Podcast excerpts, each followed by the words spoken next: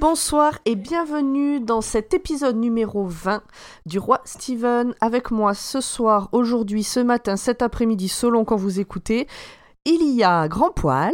Bonsoir. Émilie. Bonjour. Julien. Bonsoir. Emeric. Adieu. Et Urde. Bonjour, bonsoir, adieu, bonne nuit, joyeux Noël. Ah oui, j'ai fait comment de pas dire bonjour, bonsoir, parce que la dernière fois je me suis fait engueuler parce que je l'avais volé. Et voilà. Et bonne année Bon, je Oui, pense bonne que vous année. allez bien, vous êtes bien en forme Bonne année Ouais. Bonne À année. fond. Et oui, Et nous bonne enregistrons le 6 janvier, donc bonne année, parce que pour une fois, il n'y aura pas un mois et demi parce qu'il y en a qui ont des concerts. et la On a dû décaler la sortie date. de l'épisode. Ah, Tu veux mon regard Donc quasiment tout ce qu'on va dire va être, va être d'actualité au moment où vous allez l'écouter. Ça va C'est bon Fallait bien commencer.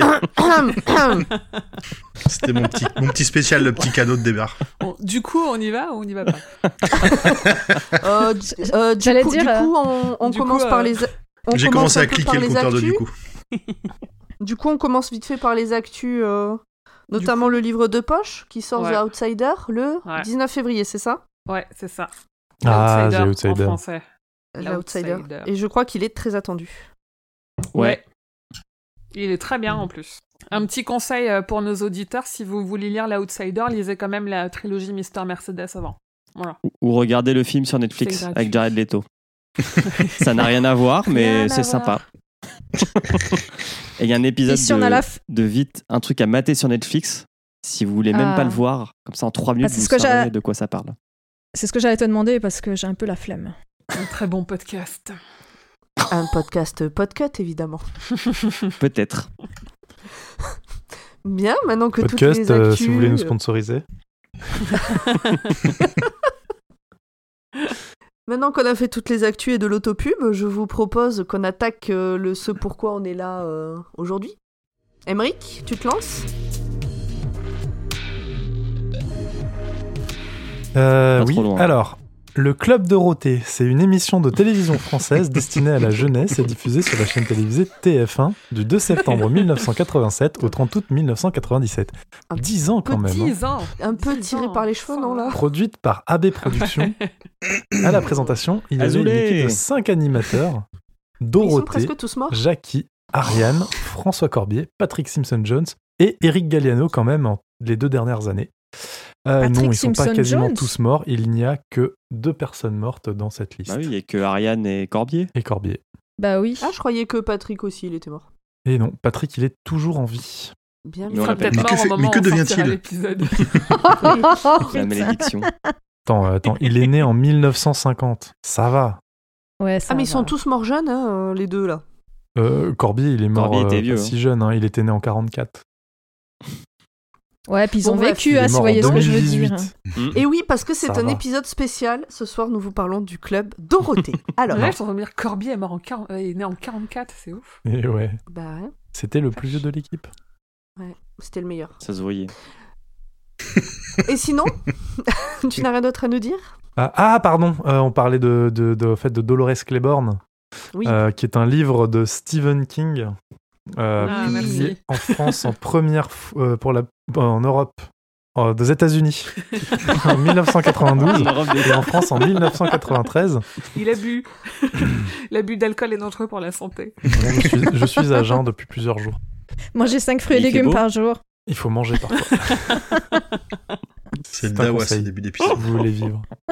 Euh, le nombre de pages respectivement 305 et 324 d'après Wikipédia, ce qui fait à peu près 9h16 minutes pour le livre audio en version originale. Euh, Dont audio- 9h14 de trop. Non, c'est faux parce qu'en fait, euh, la, la doubleuse est tellement exceptionnelle que on savoure chaque instant. D'ailleurs, je vais vous faire partager un petit peu son talent. Je vous prie. Ah bah non, ça c'est un spoil. Alors, je vous le partagerai pendant Ouais, en anglais, mais- t'inquiète. hein. Est-ce que est-ce qu'on peut préciser une petite chose? Parce que actuellement on a euh, ou ces derniers temps il y a eu une pub audible qui était au début de notre podcast et le fait que tu dises que leurs euh, livres audio sont géniaux n'a rien à voir avec ça. Ah non, pas du tout. C'est c'est eux qui sont venus parce que je j'arrêtais pas de dire du bien. Ils sont venus nous parler. Non, ça n'a rien à voir. C'est ton banquier, non, euh, qui t'a envoyé un petit mot. ouais. L'éditeur du livre audio de la VO, c'est pas Audible, hein, c'est euh, Simon and Schuster, qui est l'éditeur américain de King. Mhm. Et je suis en train de regarder, la VF, elle fait 8h23, donc elle est plus courte. Et c'est pas, c'est dispo sur Audible, mais pareil, c'est les éditions Oui. Telem. D'accord. Mais sinon, tout est sur Audible. Ou tu la quittes. Être insupportable. Il est chaud ce soir. Il est très très chaud ce soir. Il est impayable. C'est un sniper. Ça va être- Le Laurent Baffy. du- Ça va être aussi lourd que j'ai subi cette lecture, putain. Vous voulez l'extrait ou pas alors Maintenant Vas-y, Oui. péter. Allez, Allez. le petit extrait. voice come drifting out of the well again. Help me, Dolores! I groaned and put my hands over my face. It wasn't any good trying to tell myself that was just my imagination. Voilà. Trop Tu bien. peux nous dire de quel, de quel extrait ça s'agit? Euh, bah, c'est un extrait de Dolores Claiborne, le beau livre dont on va parler. Ah, d'accord. Mais à quel moment pour nos amis qui ne comprennent pas l'anglais? Ah bah c'est le chapitre Ah. 34. C'est euh, quand elle est, euh, quand- Pardon. c'est quand une certaine personne est dans un puits. D'accord. Et qu'une autre n'y est pas. Voilà. Et qu'elle l'appelle à l'aide. Alors c'est marrant, mais j'imaginais la voix de Dolores un peu comme, euh, comme celle-là. En français, dans ma tête, mais... euh, Elle a une, elle a Très une sacrée bonne voix. Elle est très. Enfin, elle, elle rend le truc très vivant. Donc c'est vraiment euh, super intéressant. Bien. Voilà. Les avis, peut-être, chacun? Ah non, Ah. tu vas nous résumé faire un résumé. Tu Ah, le résumé en une minute, bah, c'est l'histoire nous d'une dame qui confesse euh, le meurtre de son mari. Voilà. Euh, voilà.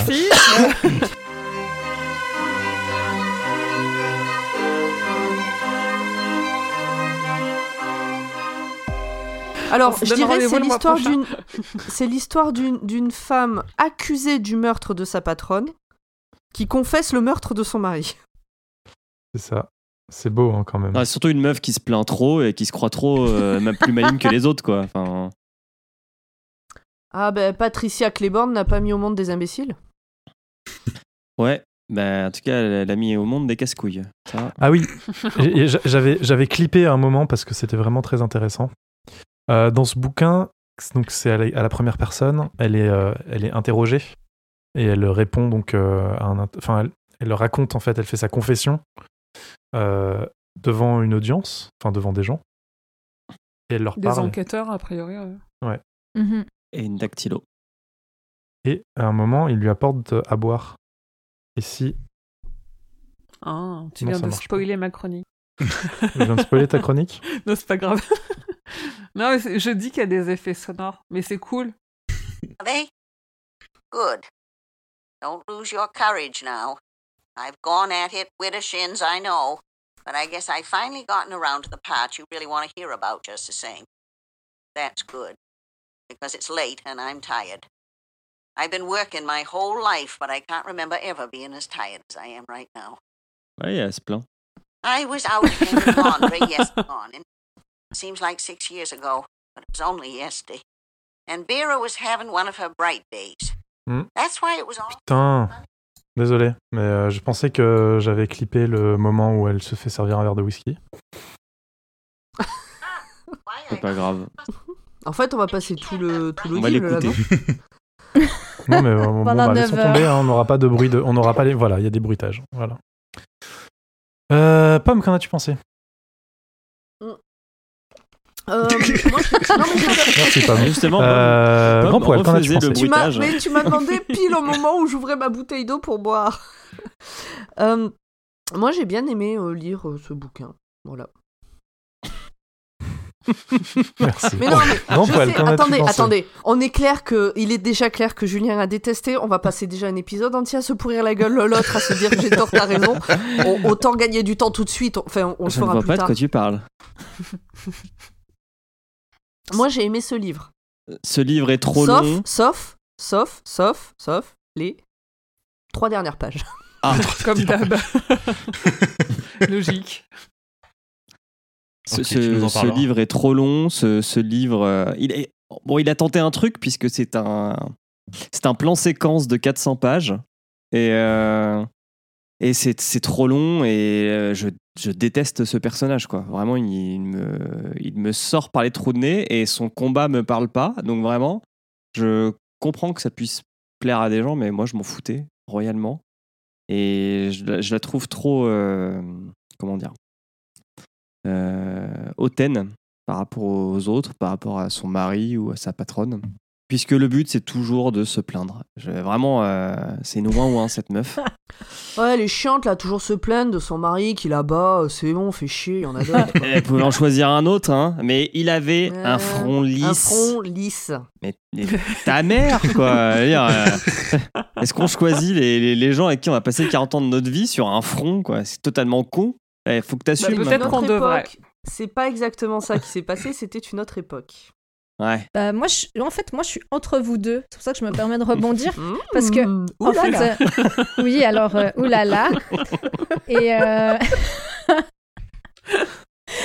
et en fait, euh, j'a- j'aimais, j'aimais pas le lire. Enfin, j'avais une sensation pas très agréable quand je le lisais, mais en même temps, j'avais envie de continuer à lire. C'est Donc en fait, que ce livre, ça le Rivella. c'est voilà, ce livre, c'est comme le Rivella. Tu sais pas si tu aimes ou pas. Faut dire ce que c'est le Rivella parce que moi Bah je sais ouais. pas par exemple. Ouais, Alors le. Rivella, c'est, une boisson suisse euh, qui est fait à base de, entre autres, de lait et c'est un goût. Et c'est gazeux. Voilà. C'est gazeux. C'est- du lait unique. light gazeux, sucré. Voilà. Ah vache, ça a l'air chaud. Ah, j'ai vécu ça avec une boisson à l'aloe vera. Chaque gorgée, je me dis ah c'est vraiment pas top, mais j'ai fini la bouteille. Mais c'est ça. bah, ce livre, c'est ça. Voilà. Ah, Moi, je alors moi, j'avoue, je l'ai fini pour le podcast parce que sinon, je l'aurais fermé à 25%. Oui bah je pour une fois c'était c'est pour me venger de Joyland. Et les autres qui Ouais, ne parlent autres. pas Hein? Bah on vous laisse, on vous laisse débattre. Hein. Ah, Euh, vous poil, vous allez. envoyez des fions, on n'a pas besoin de nous. non bah moi j'ai moi j'ai beaucoup aimé ce j'aime beaucoup ce livre euh, et je trouve que c'est un tour de force de King d'avoir réussi à faire 300 pages de monologue Hmm. et d'avoir donné envie d'aller jusqu'au bout de de- d'avoir tenu en haleine d'avoir à peine des petites pauses euh, de l'histoire Euh, non non moi j'ai adoré ce livre j'ai pas trouvé qu'elle se plaignait trop j'ai pas trouvé qu'elle était hautaine donc euh, je, je trouvais que c'est un avis qui avait l'air plutôt normal vu ce qu'elle a vécu et vu l'époque. Donc non, moi je, je recommande et je donne, j'ai envie que des gens lisent ce livre. Moi je trouve qu'elle a le caractère de merde des survivants. Ils ont dû ils ont dû s'en sortir à tout prix. Et euh, mais c'est grâce à un caractère un peu trempé que peut-être ils s'en sont sortis. C'est ça. Oui, c'est ça. Et bah, on en reparlera, mais il y a le. euh, tout, tout le, toute l'histoire euh, d'être une garce, donc c'est pas un hasard non plus. Elle n'est pas dépeinte, euh, voilà, elle est pas dépeinte comme un personnage forcément très positif. Donc voilà, on tue des gens, mais on a le droit. Ok, bravo la morale. C'est pas ce que j'ai dit, ok. Ça va être difficile ce. On va avoir des problèmes. C'est ça. Putain. Tu l'as relu? Non, je l'ai pas relu. parce Bon, bah, tu t'en vas, Mademoiselle, si vous n'avez pas travaillé, vous partez. Cet Ensemble épisode est trop là. violent. Non, j'ai lu l'Institut, moi, à la place. Voilà, je préférais lire un, un nouveau King. Désolé. Euh, non, mais je m'en souviens. Je m'en souviens parce que le, le format monologue, en fait, quand tu le feuillettes, il te fait hyper peur parce que c'est des blocs, des pavés de texte sans saut de ligne, sans chapitre ni rien. Alors que les Kings que je lis les plus facilement, c'est ceux où il y a beaucoup d'aventures et c'est ceux qui sont très chapitrés. Et là, quand je l'ai ouvert, j'ai eu un peu peur. Au final, je l'avais trouvé très immersif et, j'avais bien aimé le personnage de, de Dolores. Voilà. Et toi, Émeric Et Oui. Et moi? Eh ben Ouais. moi, euh, j'ai adoré l'écouter. Je sais pas si j'aurais aimé le lire, Mm. euh, mais euh, à l'écoute, c'était très très bien avec euh, la, la, la, la doubleuse du bouquin qui, Mm. qui fait un sacré taf. Et puis euh, le rythme en fait, qui, enfin ça va. Je pense que ça va vraiment bien pour un livre audio, vu que c'est une confession à la première personne. C'est ce que j'allais dire, à l'audio, c'est vraiment une dimension différente euh, dans ce cas-là. Donc je pense que c'est bien. Il est bien calibré pour ça. Mhm. Mais le film est cool aussi. Hein. Le film Oui. est Ouais, beaucoup le film plus est cool bien. que le livre. Il, a, il prend un parti pris euh, complètement différent ouais, pour raconter l'histoire. Ouais, il est fidèle tout en s'en détachant quand même. Donc il est, il est Mhm. vraiment cool. Bah sinon, ça aurait été une femme assise dans une euh, salle d'interrogatoire pendant une été- heure et demie. C'est un petit peu nul. Il y en a qui l'ont fait Enfin, dans une pendant cabine 9 heures, puisqu'il faut bien 9 heures Ouais, pour, le- pour raconter tout Il ça. une game, comme, euh, comme le dit Grand Poil. Puis il y avait ce jeu vidéo qui est sorti il y a pas longtemps où tu regardes des vidéos d'interrogatoire et tu dois. euh, Mm. Ah, je sais plus comment ça s'appelle. Je il y a eu un film sur nom. Jessie aussi, où c'est un huis clos euh, complètement. euh, et c'est c'est passé, quoi. Donc ça aurait pu passer, mais euh, comme ils l'ont fait, c'est pas mal. Mais même ça, c'est frustrant dans ce bouquin. Parce que euh, le- tout le côté fantastique, bah, c'est le seul truc qui m'aurait fait sortir de euh, cette description. Et on en a que trop peu. Mhm. Tout Mais comme le lien avec. Jessie, il est euh, ta gueule, c'est magique. Quoi. Oui, ouais. ouais. Ah bah ça, il y est euh, dans Jessie, il est ta gueule, c'est magique aussi. Hein. Ouais, mais de mémoire, dans Jessie, c'est- ça apparaît qu'une fois, non? Ça apparaît qu'une fois, et moi quand je l'ai lu, Jessie, ne connaissant pas Dolores Claiborne, je me suis dit, mais qu'est-ce que... Qu'est-ce qui se passe? Il a fait un mauvais copier-coller de notre histoire. Bon, on en parlera de, du lien entre les deux. Ouais, on en Mais oui. reparlera. Allez, c'est parti. On attaque, donc je ne vais pas lire ce qu'a écrit Julien au dernier moment au début du résumé. Moi, je voulais te simplifier la vie. Hein. Oui, c'est un bon résumé, mais je vais pas lire parce que je me suis fait chier à l'écrire le gros résumé. Alors, pour répondre à la question qu'on a posée sur Twitter, combien de pages fait le résumé? Il fait 12 pages. Ça va être peut-être encore un peu long. Et euh, ça a été difficile à faire le résumé parce qu'il n'y a pas du tout ni chapitre, ni paragraphe, ni rien. Donc euh, on va voir, euh, on va voir ce que ça va donner. Et Ah, si, il y a des paragraphes, il n'y a plus. pas de section, quoi. Il n'y a rien. Oui, c'est ça. C'est ça. Ben, je devais prendre des notes de manière à ce que vous puissiez, vous, vous y référer. Sans paragraphe ni rien, c'est compliqué. T'imagines l'horreur? 300 pages Ouais. justifiées, sans paragraphe. Et sans, et sans euh, euh, comment on appelle ça? Et euh, sans virgule ni point. sans ponctuation. Oh, eh, Sans vous exagérez quand même. hein. Bon, allez, j'ai fini ce texte il y a 10 jours. Je me souviens plus ce qu'il y a dedans. Donc, allons voir.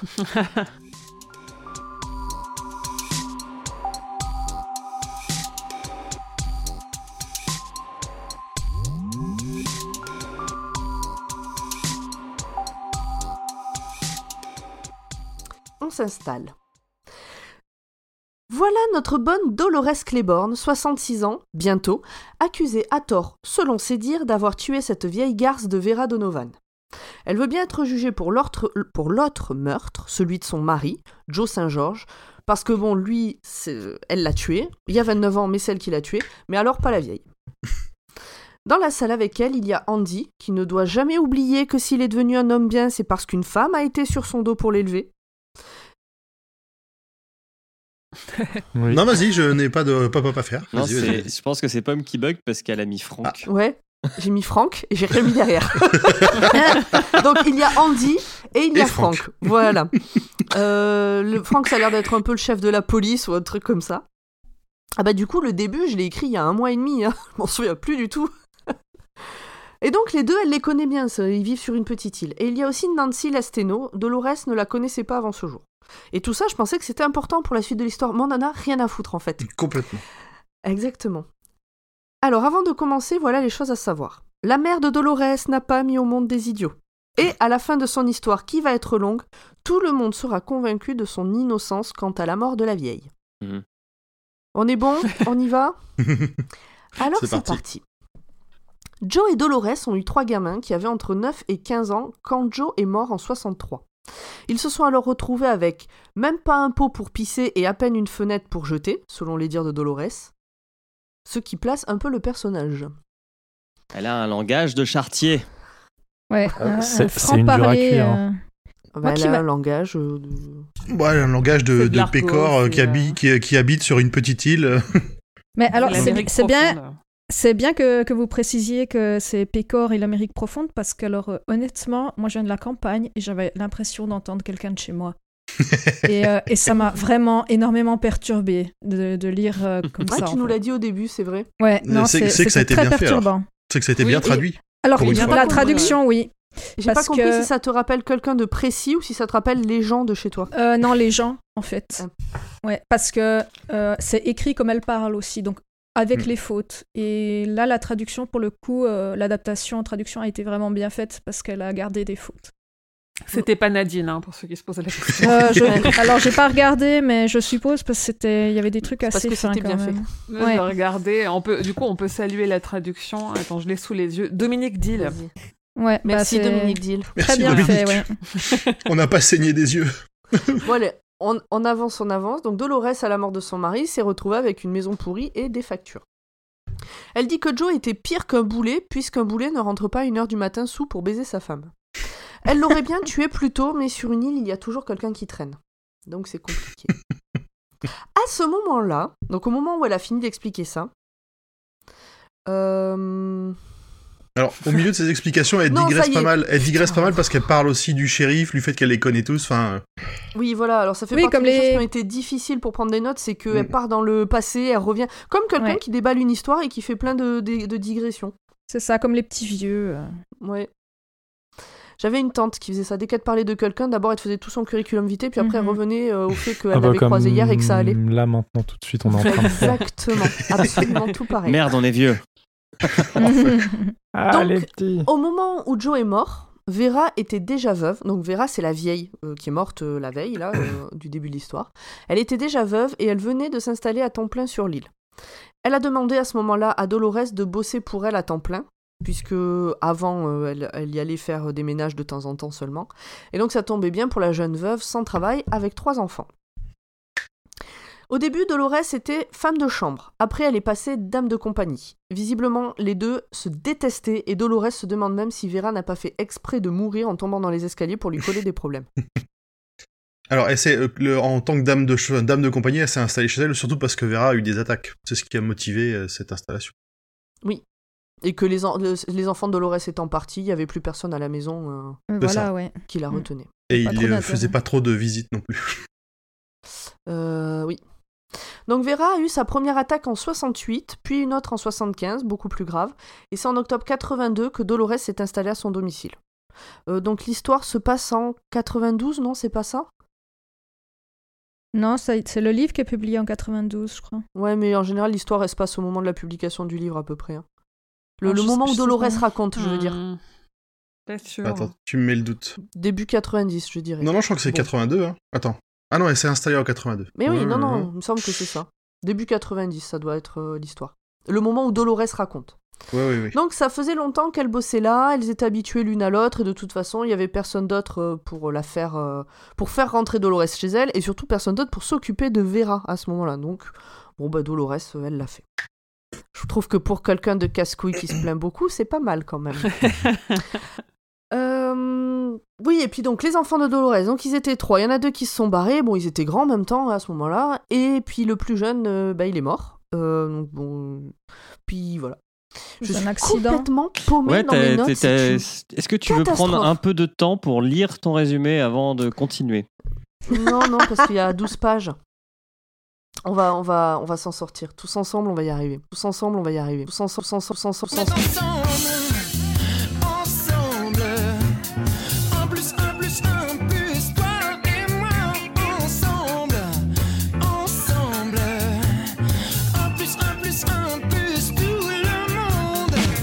Euh, Dolores, elle, elle a jamais compris pourquoi les gamins de Vera étaient jamais revenus. Elle trouve ça inadmissible. On n'a qu'une maman, donc on s'en occupe.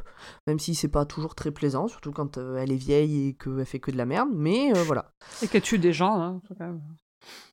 Accessoirement. Euh, Vera. Attends, on sait pas, on sait pas Oui, mais encore. là, on sait pas, on sait pas. On sait juste que Vera, elle est vieille et que ses gamins viennent pas s'occuper d'elle, que donc c'est euh, la bonne Dolores, qui elle est doit s'installer vieille. pour s'occuper d'elle. Non, là, là, je parle des gamins de Vera. Ah. Là, c'est tout un passage où Dolores dit que le- elle, elle s'est occupée de Vera parce que les gamins de Vera Ah, ne venaient oui, plus, d'accord, oui, pardon.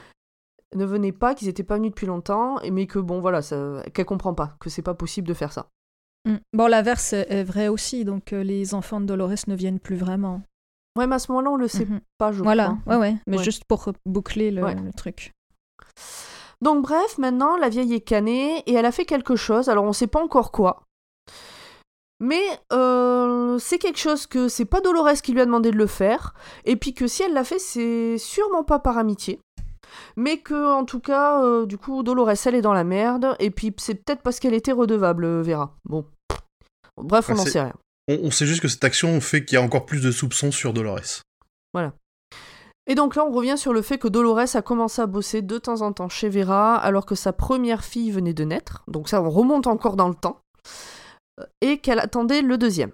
Et à la naissance de Joe Junior, Vera a décidé de garder une place à Dolores. Dolores était ravie, et elle nous dit que la patronne était quelqu'un de dur mais de juste. Euphémisme.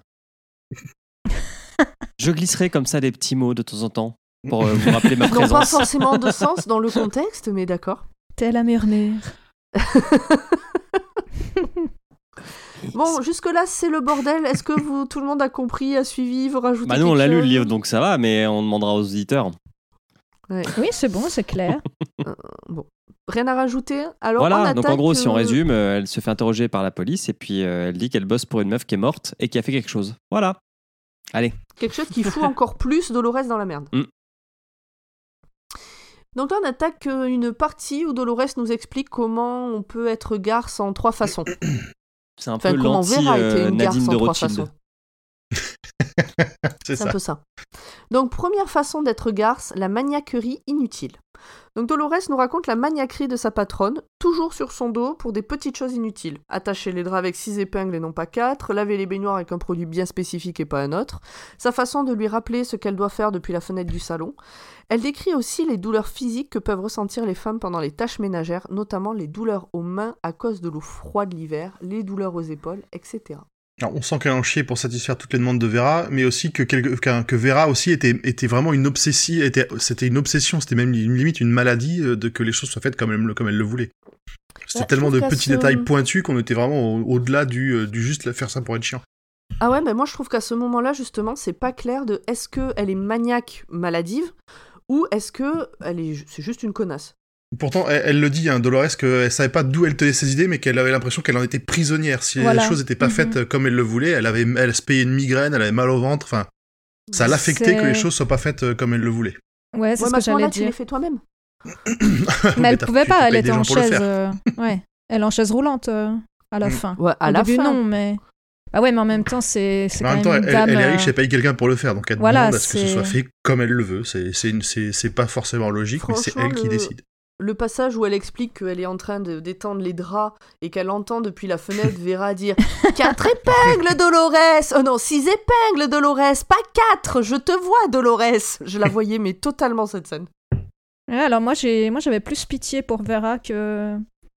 Enfin, j'avais aussi pitié pour euh, Dolores, hein, mais quelque part, Vera, je comprenais que c'est, ça doit être vraiment chiant, en fait, parce Mm. que. Alors Tu la deuxième façon d'être garce, c'est la méchanceté. Donc elle raconte, euh, Dolores raconte l'enfer qu'est devenu sa vie une fois que Vera a eu sa dernière grosse attaque et qu'elle est devenue impotente. Les douleurs au dos de devoir la soulever, les couches à nettoyer, la maltraitance réciproque de l'une qui ne supporte plus de vieillir et de l'autre qui ne supporte plus les agissements de la première.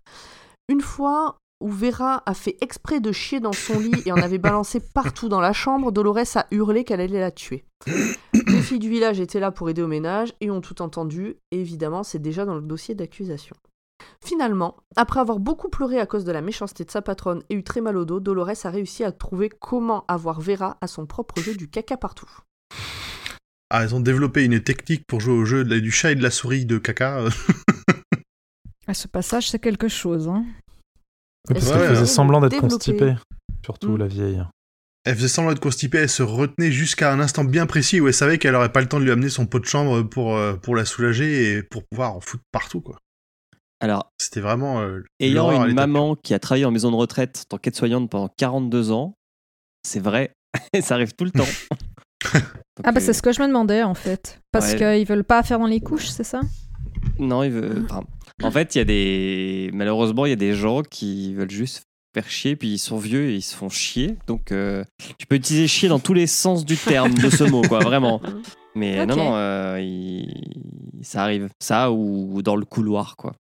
Ouais, mais c'est ça, c'est un peu le, le, le- ouais, l'aigreur de vieillir et d'être euh, d'être dépendant et de- d'en être Et au d'être point de seul. se chier dessus et dans des couches et d'être seul et tu deviens méchant de d'être d'être pas bien quoi en fait. Parce que. Vera, elle est quand même archi seule, puisque sa seule pote, c'est sa servante. C'est ça. Et elle lui lance du caca dessus. C'est là aussi euh, que Dolores commence à nous dire que Vera, elle avait plus forcément toute sa tête, même si euh, suffisamment de moments de lucidité pour pouvoir la faire chier. Quelques cases allouées, qu'elle disait. Et alors la troisième façon d'être garce, c'est les terreurs nocturnes. Alors présenté comme ça, c'est un peu étrange, bien sûr. Euh, donc il arrivait que Vera se réveille la nuit en hurlant. Dolores prenait alors le temps de la réconforter, de faire semblant de chasser les monstres, de la coiffer des heures au besoin, et parfois même de dormir avec elle pour la tranquilliser comme une enfant. Au final, Dolores trouve que toutes ces garceries, même si elles lui ont parfois donné envie de lui tordre le cou, étaient une preuve de la tristesse de la vie de cette femme. Mais elle sait bien que ce qui a été raconté à Andy le flic, c'est les engueulades et les menaces, pas tout le reste. tout le monde aime parler dans ce coin paumé, comme à l'époque avec Joe, son mari. Il est d'ailleurs temps de parler de lui. Quel homme Mhm. Un homme à vrai qui travaille. Ah, qui sait réparer des moteurs. Alors on sait déjà que Dolores l'a tué, elle nous l'a dit. Bon, je sais la base, donc pas trop de suspense à ce niveau-là. Alors maintenant il s'agit de savoir quand, pourquoi et comment. Oui, comment parce tout que- a commencé? Oui, bah, Jusqu'à maintenant, c'est considéré comme un accident. oui, Oui, elle a officiellement. c'est- déjà, voilà. déjà, il y a déjà eu une enquête à l'époque et elle a été Mhm. acquittée. euh, C'est été, ça. euh, Alors comment tout a commencé entre eux? Dolores a passé une bonne partie de la journée à repenser à Joe et à essayer de se rappeler pourquoi elle l'avait épousé. Donc une partie de la journée qui est en train de se dérouler, pas à l'époque. Et puis ça a pris du temps, mais elle a fini par se souvenir qu'il avait un beau front, tout lisse, et qu'elle rêvait de le toucher. Mais qu'elle était Alors- enceinte aussi. euh, Voilà, elle l'a pas épousé juste pour ça, mais c'est tout ce dont elle se rappelle de l'amour qu'elle a pu éprouver pour lui à cette époque. ça fait pas beaucoup. Non. Et puis, au bout de quelques temps, elle s'est retrouvée enceinte et elle était persuadée qu'une fille comme elle ne pouvait pas espérer mieux qu'un gars comme lui de toute façon. Alors, ils se sont mariés. Et finalement, beaucoup des filles qui étaient à l'école avec elle ont fait pareil. Et aujourd'hui, elle n'espère qu'une chose, vivre plus vieille qu'eux pour pouvoir les enterrer. Alors, pour pouvoir les enterrer et enlever pour toujours des draps l'odeur de ces paix à la bière. Je, je savais. Tu sais quoi Je l'ai pas noté parce que je savais que tu l'aurais noté. Ah, le Je l'ai noté avec n'existe un, pas, un euh. smiley choqué. C'est dégueulasse. Dolores ne regrette pas son geste et si c'était à refaire, elle le tuerait à nouveau. Et on va apprendre Donc Joe pourquoi. buvait beaucoup et la battait beaucoup aussi. Ça, on l'a dit déjà au début. Alors, La non. pro- Mais c'est pas pour ça qu'elle l'a tué. Oui, alors. Non, Non, parce que c'était normal. voilà, c'est ça. Quasiment. Donc la première fois que Joe a battu Dolores, c'était le lendemain de leur mariage, pendant leur lune de miel, parce qu'un homme l'avait regardé. Alors au début, Dolores, elle s'est dit que c'était de la jalousie un peu flatteuse, euh, puis, puis que c'était comme ça dans un couple, et puis après tout, bah, son père battait sa mère. Alors elle compare ça au fait de récurer les toilettes, c'est pas agréable, mais ça fait partie de la vie quotidienne. Moi, j'ai fait pareil avec mes voisins. T'as récuré, Ah, récuré les toilettes Petit effet d'annonce. Euh, non, non, mais là, j'ai des voisins qui sont venus, et euh, vu qu'on raconte sa vie, hein, et, et en Il fait, faut te plaindre. ils ont mis. et ouais, bah voilà, alors c'est des- c'est l'épisode du ouin ouin. Et ils ont mis de la musique fort le dimanche, alors qu'ils venaient d'emménager le samedi. Et bah, du coup, je suis descendu et j'étais tapé à leur porte, tu vois. Fallait mettre les bails jour 1. Et depuis, je suis tranquille. Ah, t'as C'est pas quoi le appelé les rapport flics? Normalement, on appelait les flics direct. hein. Mais Non, c'est- je suis c'est pas encore quoi- assez c'est intégré quoi le en rapport Suisse. ouais, je vois ça. Le rapport? Bah, le rapport, c'est Oui. que jour 1, il a mis les bases, tu vois. Tu Ah putain, je cherchais le rapport avec euh, c'est pas agréable, mais ça fait partie de la vie quotidienne. Non, non, c'est qu'il a imposé la normalité dès le premier jour. Exactement. Donc elle nous raconte une des fois où son père a frappé assez fort sa mère pour l'envoyer valser dans un coin de la pièce parce que le dîner n'était pas prêt. Dolores nous dit que ses parents s'aimaient tendrement et qu'elle se disait à l'époque que si son père avait fait ça, c'est que sûrement que sa mère le méritait, qu'elle pensait que c'était le rôle de l'homme de remettre dans le droit chemin sa femme et ses enfants. D'ailleurs, le soir, ils ont fait grincer les ressorts du lit comme tous les soirs. Et moi, j'avoue qu'à ce moment-là, j'ai du mal à imaginer un amour tendre, je vois plutôt un viol conjugal, mais l'histoire ne précise rien à ce sujet, ce sont mes projections personnelles. C'est difficile de savoir, mais a priori, Ouais, ouais. mm, voilà. Et c'est donc parce qu'elle a été élevée comme ça que Dolores ne s'est pas rebellée contre Joe avant longtemps, et aussi parce qu'elle était épuisée de tout gérer. Et puis, il y a eu la fois de trop. Donc en réalité, contrairement à ce qu'on pourrait croire, Joe n'était pas un poivreau. Alors j'ai eu du mal parce qu'un coup elle dit qu'il picolait comme un âne, et puis de l'autre côté elle dit ah mais non en fait c'était pas un poivreau, donc je sais pas. Donc il pouvait boire beaucoup, mais tous les six mois. Beaucoup en une fois. En gros, il se, il se mettait une race euh, assez, on va dire, de manière régulière mais espacée. Mais pas tous les jours. Mais il buvait sa petite binouze tous les jours.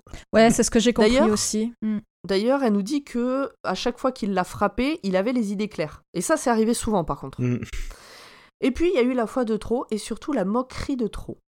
Alors qu'il venait de la frapper dans les reins avec une bûche pour avoir ri d'un trou dans son pantalon, Dolores a eu tellement mal qu'elle n'a pas pu se lever pendant 20 minutes. Et lorsque sa fille lui a demandé pourquoi elle ne se levait pas, Joe a fait une vanne.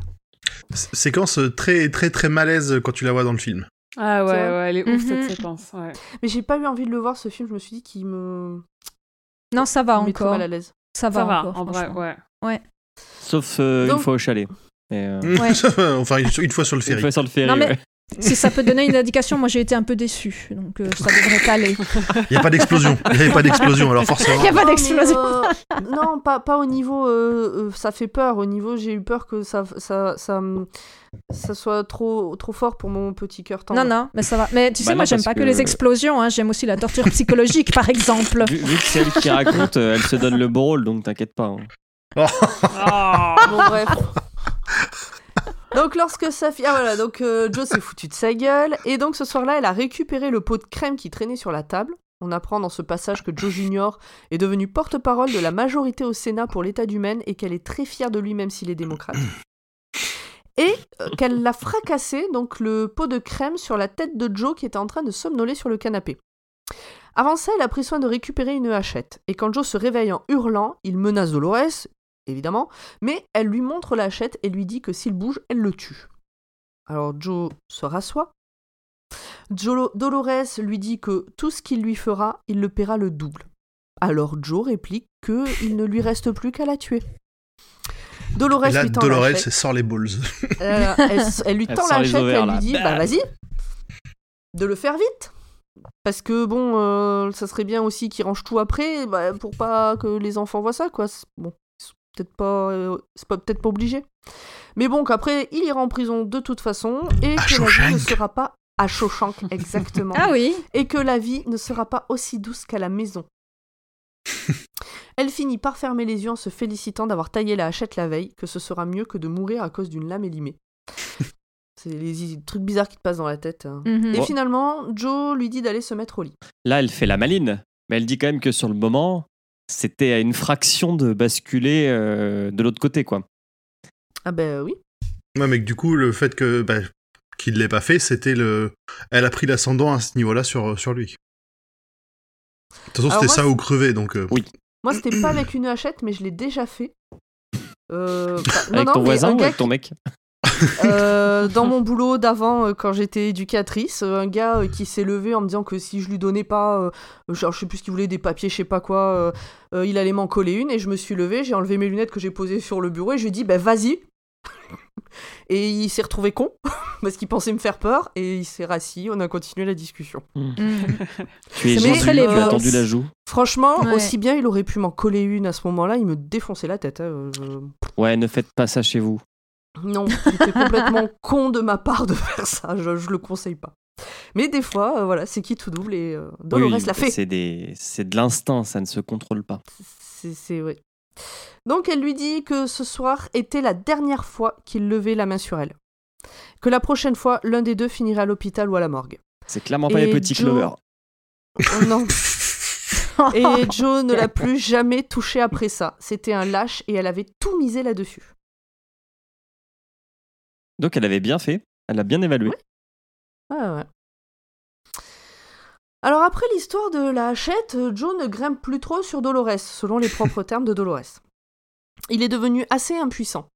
Elle se souvient d'une nuit où il lui a dit que baiser avec elle, c'était comme baiser avec de la vase, mais elle avait encore trop mal au rein pour s'en formaliser.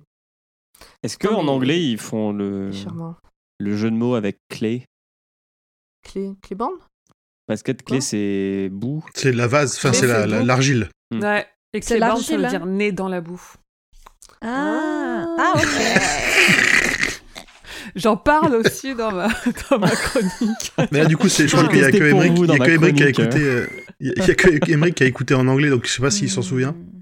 C'est comme Adam et Ève. Ah. J'ai pas de Ouf. souvenir de ça. Ok. Bon bah c'est qu'il n'y a pas de jeu mots. écouté il y a trois mois. Mais je pense que du coup en français ça tombe à l'eau, mais en anglais ça doit faire une blague. Peut-être. C'est pas mal. Peut-être.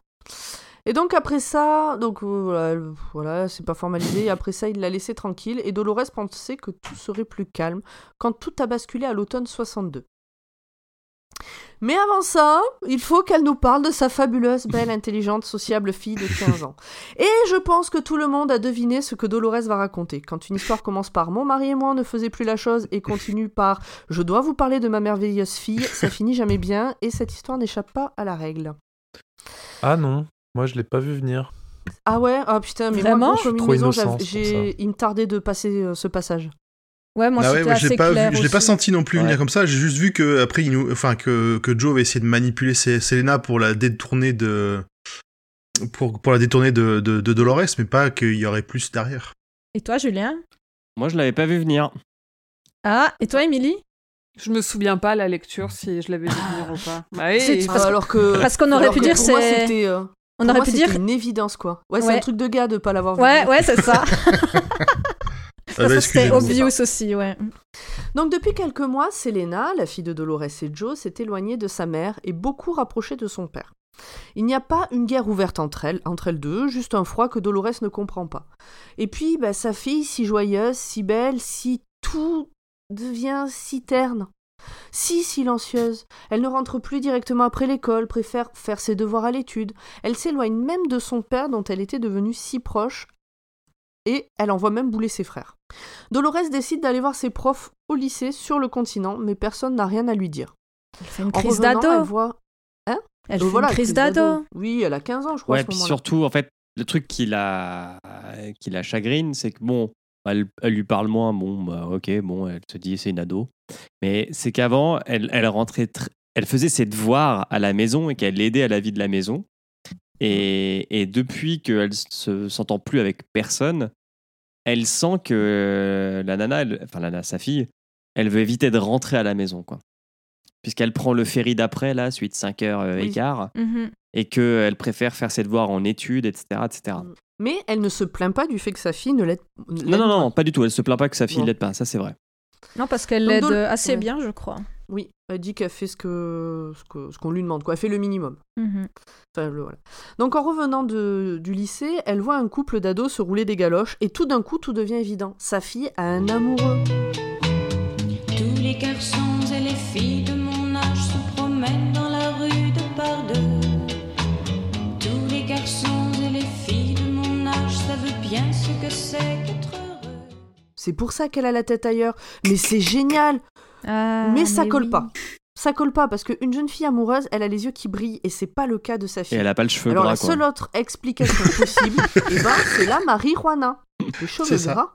La Marie-Jeanne. La Ouais, parce qu'à un moment, elle, dit, elle, elle dit qu'elle se lave même plus les cheveux, elle, elle a les cheveux gras. Oui, puis les Ah, habits putain. amples, puis tout ça. Mais voilà, c'est ça. Eh bah ouais, elle va jouer du bolas et puis elle va écouter Trio, comme tout le Mais monde. c'est ça C'est ça. C'est une ado, quoi Et Écoutez, on l'a tous fait autour de cette table, j'en suis sûr. Ah, non, alors là, non. Donc- non. tu gardes ça pour toi, grand poil. Tu jouais de la guitare et t'écoutais Kyo, c'est pas la même chose. Exactement. c'est des valeurs. hein. Écoute, je préfère Trio.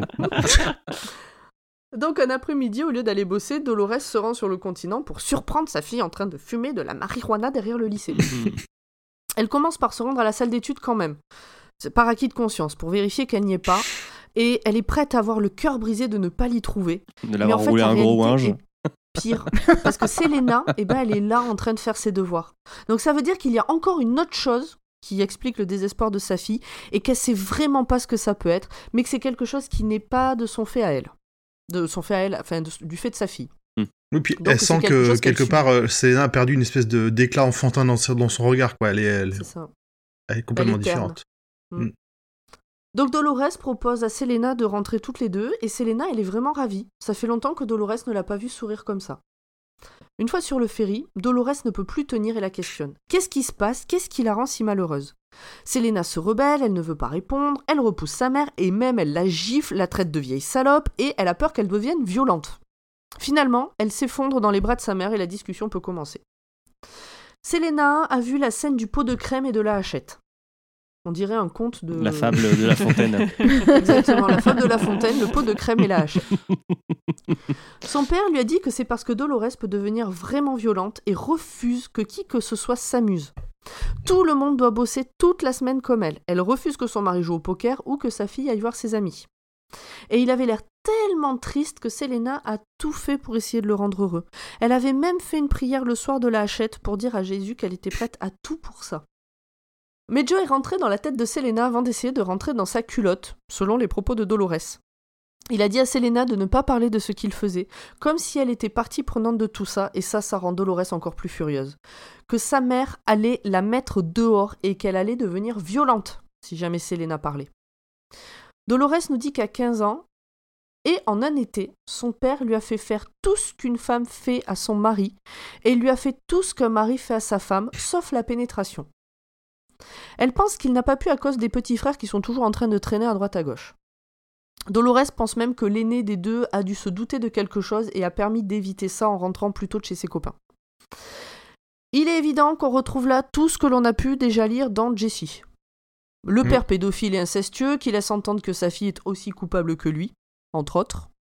Joe dit même à Selena que c'est elle qui l'a provoqué et qu'un homme a des besoins. Et ça, on le lit, euh, c'est exactement présenté Mm. comme ça dans Jessie aussi. Mhm.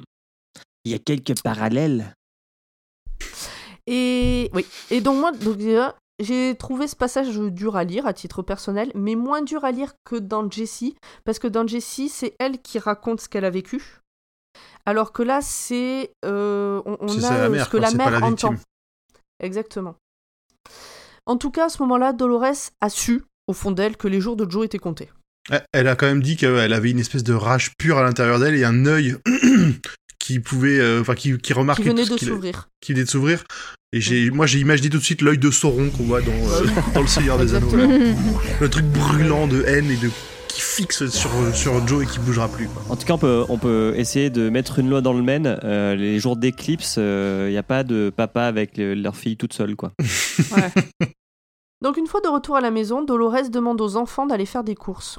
Elle se rend dans la maison où Joe lit le journal, elle attrape une bûchette prête à lui fracasser le crâne, mais elle se rend compte que si elle fait ça, c'est plus parce qu'elle rage de cette fête à voir que pour protéger sa fille.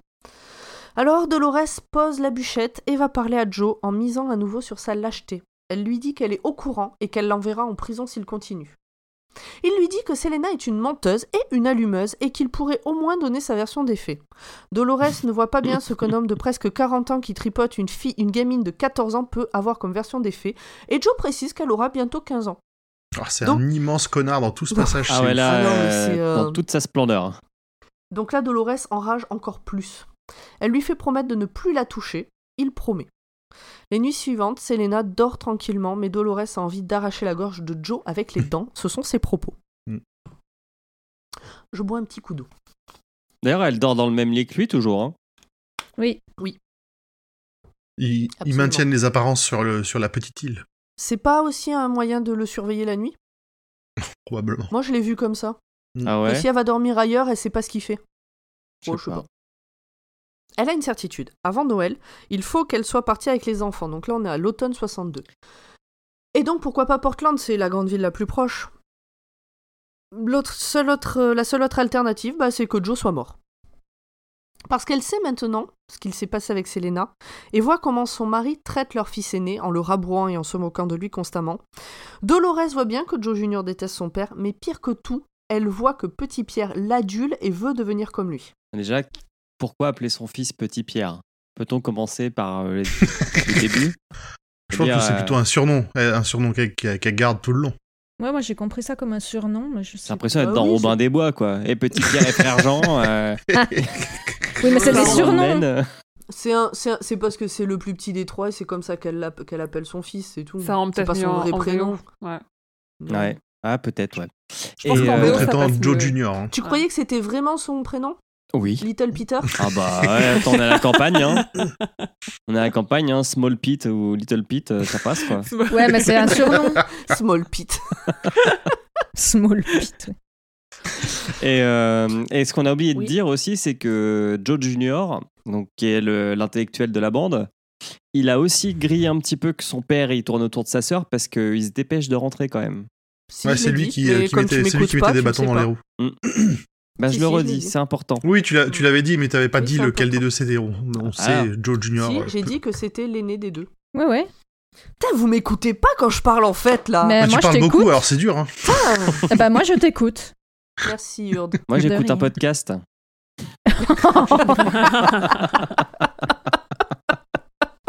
Comme ça, après, je réécoute pendant que je monte. D'accord. Tu t'es pas spoilé comme ça. Exactement. J'ai Bon, envie de savoir la fin de cette histoire. Un jour où Joe est partie travailler chez quelqu'un d'autre, elle se rend à la banque. Là-bas, elle a trois livrets pour les études. Putain, j'ai du mal. Là-bas, elle a trois livrets pour les études des enfants. elle va. Ah, on va jamais s'en sortir. Elle va retirer l'argent et s'en servir pour les sortir de cette situation. Ça la fait un peu chier, mais c'est plus important que les études à court terme. Et donc, à l'époque, point, euh, petit point financier, les livrets étaient vraiment des livres. Oui. Et- J'ai eu un Petit. livret A avec euh, toutes Ouais, les opérations marquées dessus. Jusqu'à il y a pas si longtemps que ça. hein. Ah, Bah, Oui, désolé, euh, je suis pas vieux. Mais moi, plus j'ai de pas 10 connu ans. ça. euh, Non, 20 Et- ans. Oh, ça a plus que 20 ans, les livrets euh, avec les opérations dessus.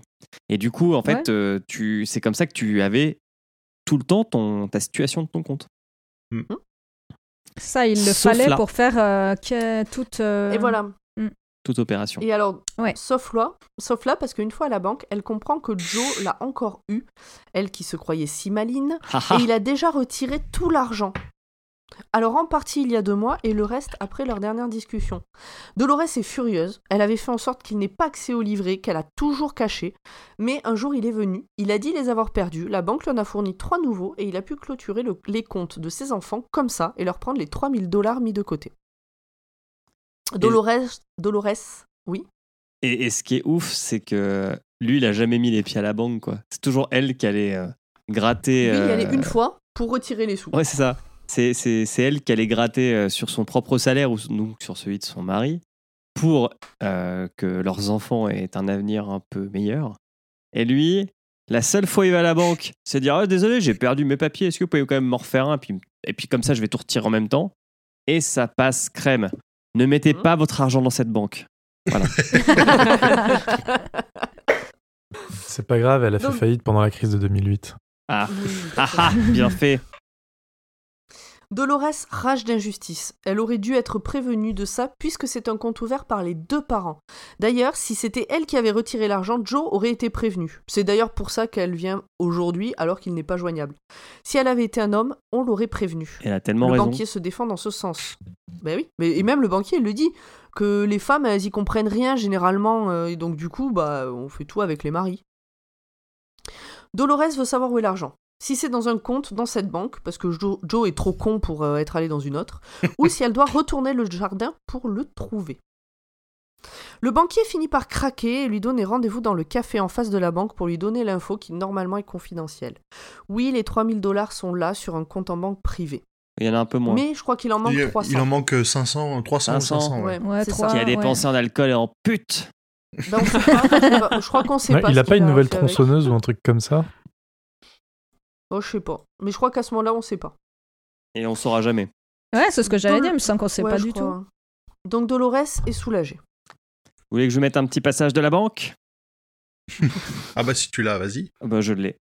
Mais économique, comment est-ce possible? Alors que c'est- c'est moi qui ai le livret, c'est pas lui qui l'a Je vais vous expliquer, Madame Saint-Georges, ce compte est plutôt été ce que nous appelons un compte sous tutelle, n'est-ce pas?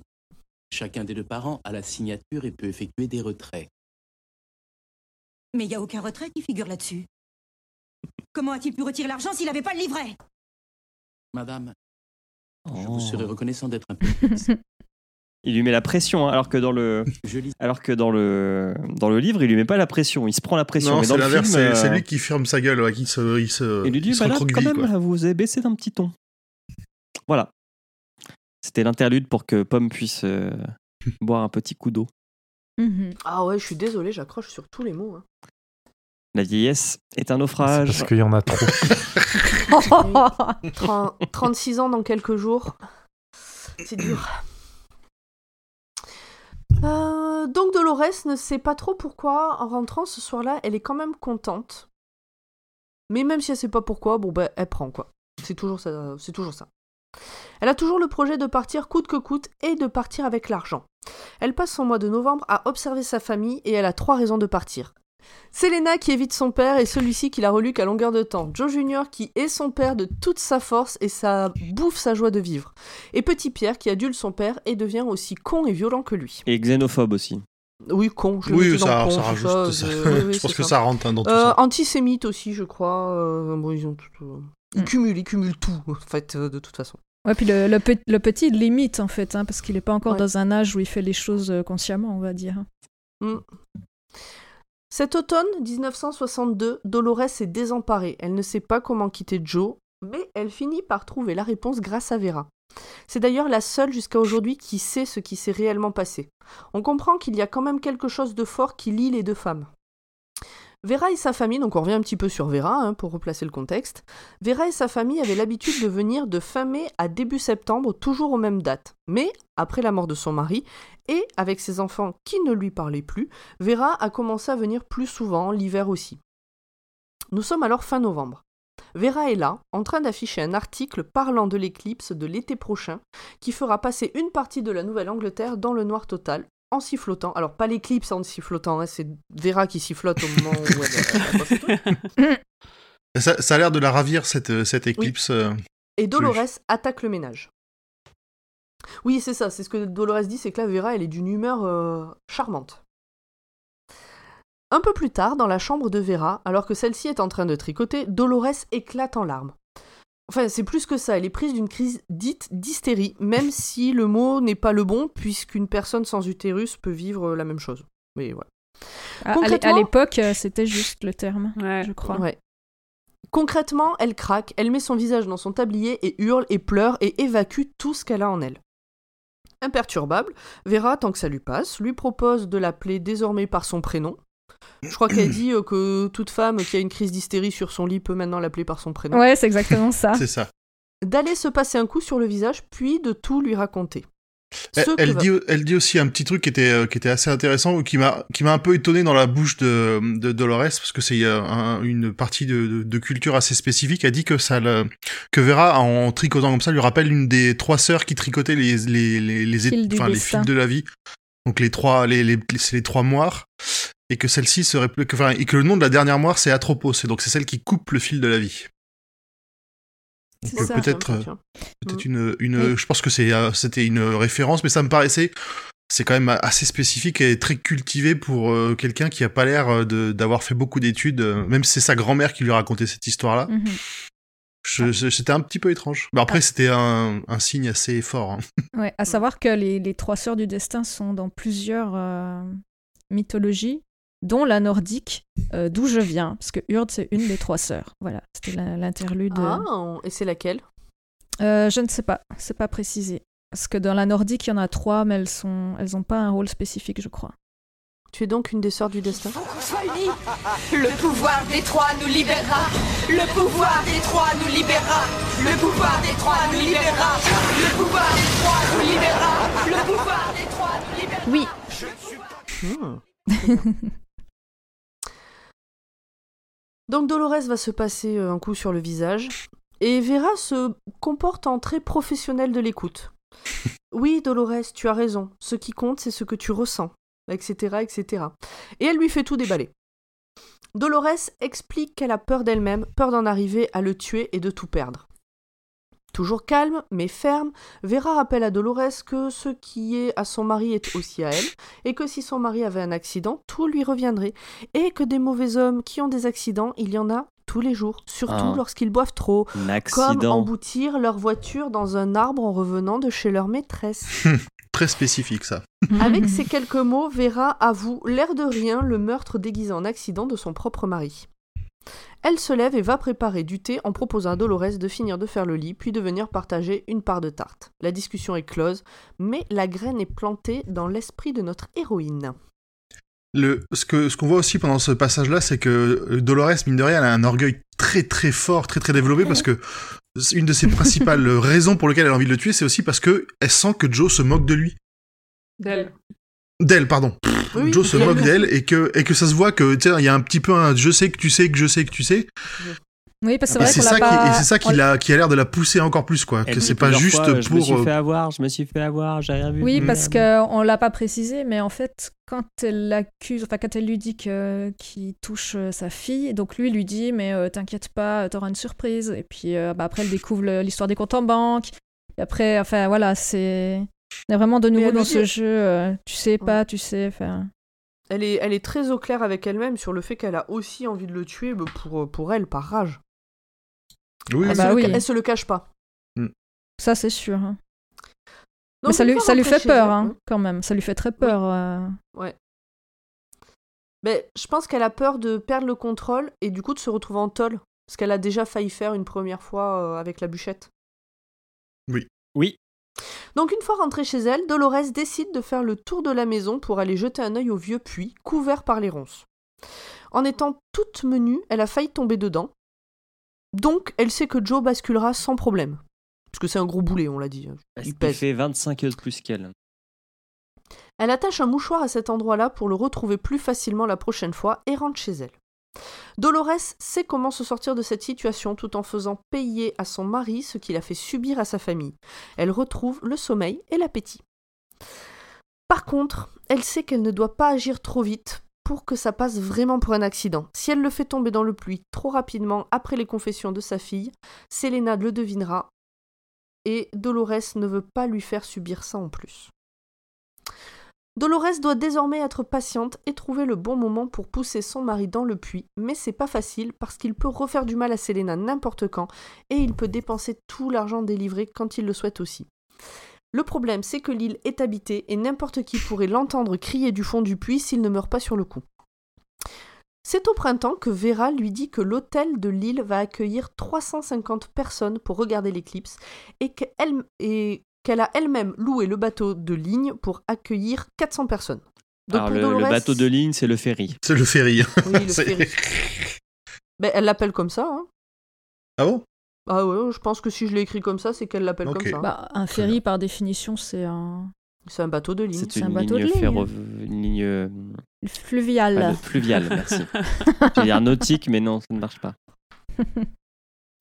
D'ailleurs, il y en a des très beaux hein, qui relient Lausanne euh, à Évian, sachez-le. Oui, oui, très rapide. Non mais allez-y, parlez, je regarde s'il parle bien de bateau de ligne dans le livre. Alors la traversée fait 20 minutes à peu près, ou 30 si vous avez un plus vieux bateau. Et euh, il y a même des petites croisières sur le lac Léman. Alors euh, Oui, sachez tu qu'on peux manger une Léman. fondue. Et voilà, par exemple. Ou euh, il y a des after-work aussi sympas. Oui. Et est-ce qu'ils vont nous inviter pour euh, parler d'eux dans ce podcast euh, Comment ça se passe Moi, je veux manger une fondue. euh, sur.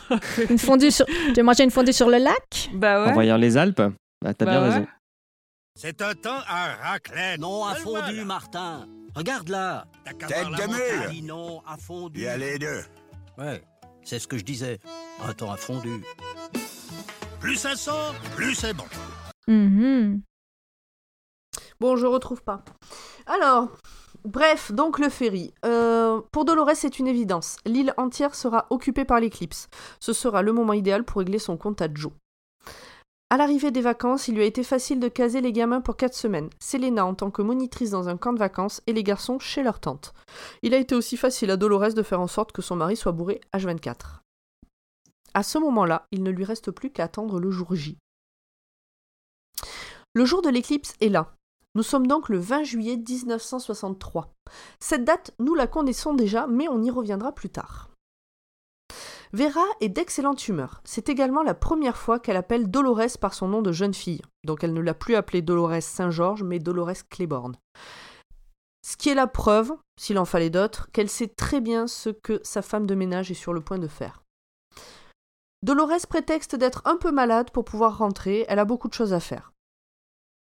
Une Alors que dans le film, on lui donne son après-midi. Ouais, c'est ça. Dans, Ah, dans le Vera. film, c'est Vera qui lui, euh, qui lui dit de, de filer, de rentrer chez elle, et du coup, elle improvise un peu euh, tout ça. Ouais, mais du coup, c'est plus obvious euh, que Vera lui. Et Presque la pousse. Voilà, la Ouais. pousse à le faire. Alors qu'à la lecture, pas du tout. Mhm. Enfin, pas du tout. À part euh, quand elle lui dit, bah tu sais, un accident, ça arrive à tout le monde. Mais euh, c'est tout. Mhm. Bah, Ouais. Disons que là où elle peut faciliter, c'est que Vera, elle a pas l'air du genre à dire Oh, t'es un peu fatigué, rentre chez toi, on va se débrouiller. Alors que là, elle insiste pas pour la garder. euh, elle lui dit Oui. Ouais, mais elle l'a euh, quand même invité plusieurs fois sur son bateau à venir avec ses gosses, Oui. tu vois. Donc, euh, C'est vrai. Ouais, mais elle lui donne les lunettes euh, quand même. Non, dans le Oui. livre. Elle lui donne les lunettes pour. euh, Parce que, dit. ce, que euh, je, ce, que, ce que je dis pas à ce moment-là, c'est que. euh, comment euh, Vera est super contente et puis dit que ses enfants vont venir, puis que finalement ses enfants viennent pas, et du coup elle donne les lunettes pour voir l'éclipse des enfants à Dolores. Oui. Mais deux paires, une pour elle et son mari, alors que. C'est ça. Ouais. Donc une fois chez Mais il y a elle, une fête de ouf chez, Dolo- chez Vera. Ouais. Je peux vous le mettre un petit bateau. peu de Oui, musique Oui, oui. Dans... Non, c'est dans, les... dans la maison aussi. Ah Ouais, oui, d'abord sur le bateau et après sur le ferry, oui. Donc une fois chez elle, Dolores la joue toute gentille avec Joe. Euh, elle lui offre une bouteille d'alcool, lui fait un sandwich qui a l'air délicieux, lui parle un peu de l'éclipse, même s'il dit trouver ça complètement crétin. Joe est comme à son habitude, sous et désagréable, même s'il a un geste tendre pour Dolores à un moment, geste qui a failli la faire douter, mais son œil intérieur s'est réouvert pour la mettre en alerte. Bon, en gros, il il était sympa parce qu'elle lui a ramené une bouteille de, whisky. Et parce qu'il y a eu le sandwich et tout ça, donc euh, ouais. il lui a passé la main sur euh, la nuque en lui disant euh, que ça serait peut-être bien de prendre un peu de bon temps tout à l'heure. Mais je crois qu'à ce moment-là, elle dit qu'elle lui a touché le front, ou elle a failli lui toucher le front de nouveau. Ouais, c'est pas là qu'elle se rappelle euh, un peu aussi euh, de son front. Bon, je sais plus. Il me semble que Ouais, c'est là. si, ouais. si. euh, là, elle était. Parce qu'il y a encore. euh, souvent, euh, Dolores a des. Elle, elle ressent ces moments de. Pas de fragilité, mais où le point de rupture est proche. Oui. Et, et c'est à ce moment-là qu'elle se dit, bah, parce qu'il est gentil et qu'il l'embrasse Oui. Elle l'excuse quand volontairement. même. euh, ouais. ouais. Et qu'elle se dit, bah, peut-être qu'en fait, il mérite pas de mourir. Mhm. Et elle fait, elle fait vite un tableau dans sa tête avec les plus, les moins. Ok, donc si je le tue pas, bah, il va quand même violer Selena, puis il va quand même faire chier Joe, puis il va quand même me faire chier. Ouais, donc en fait, si, je peux le tuer. Ouais, c'est c'est ça. Et euh, ouais, cette dimension de, de vouloir l'excuser quand même euh, Mm. en même temps. Oui, de- Mm.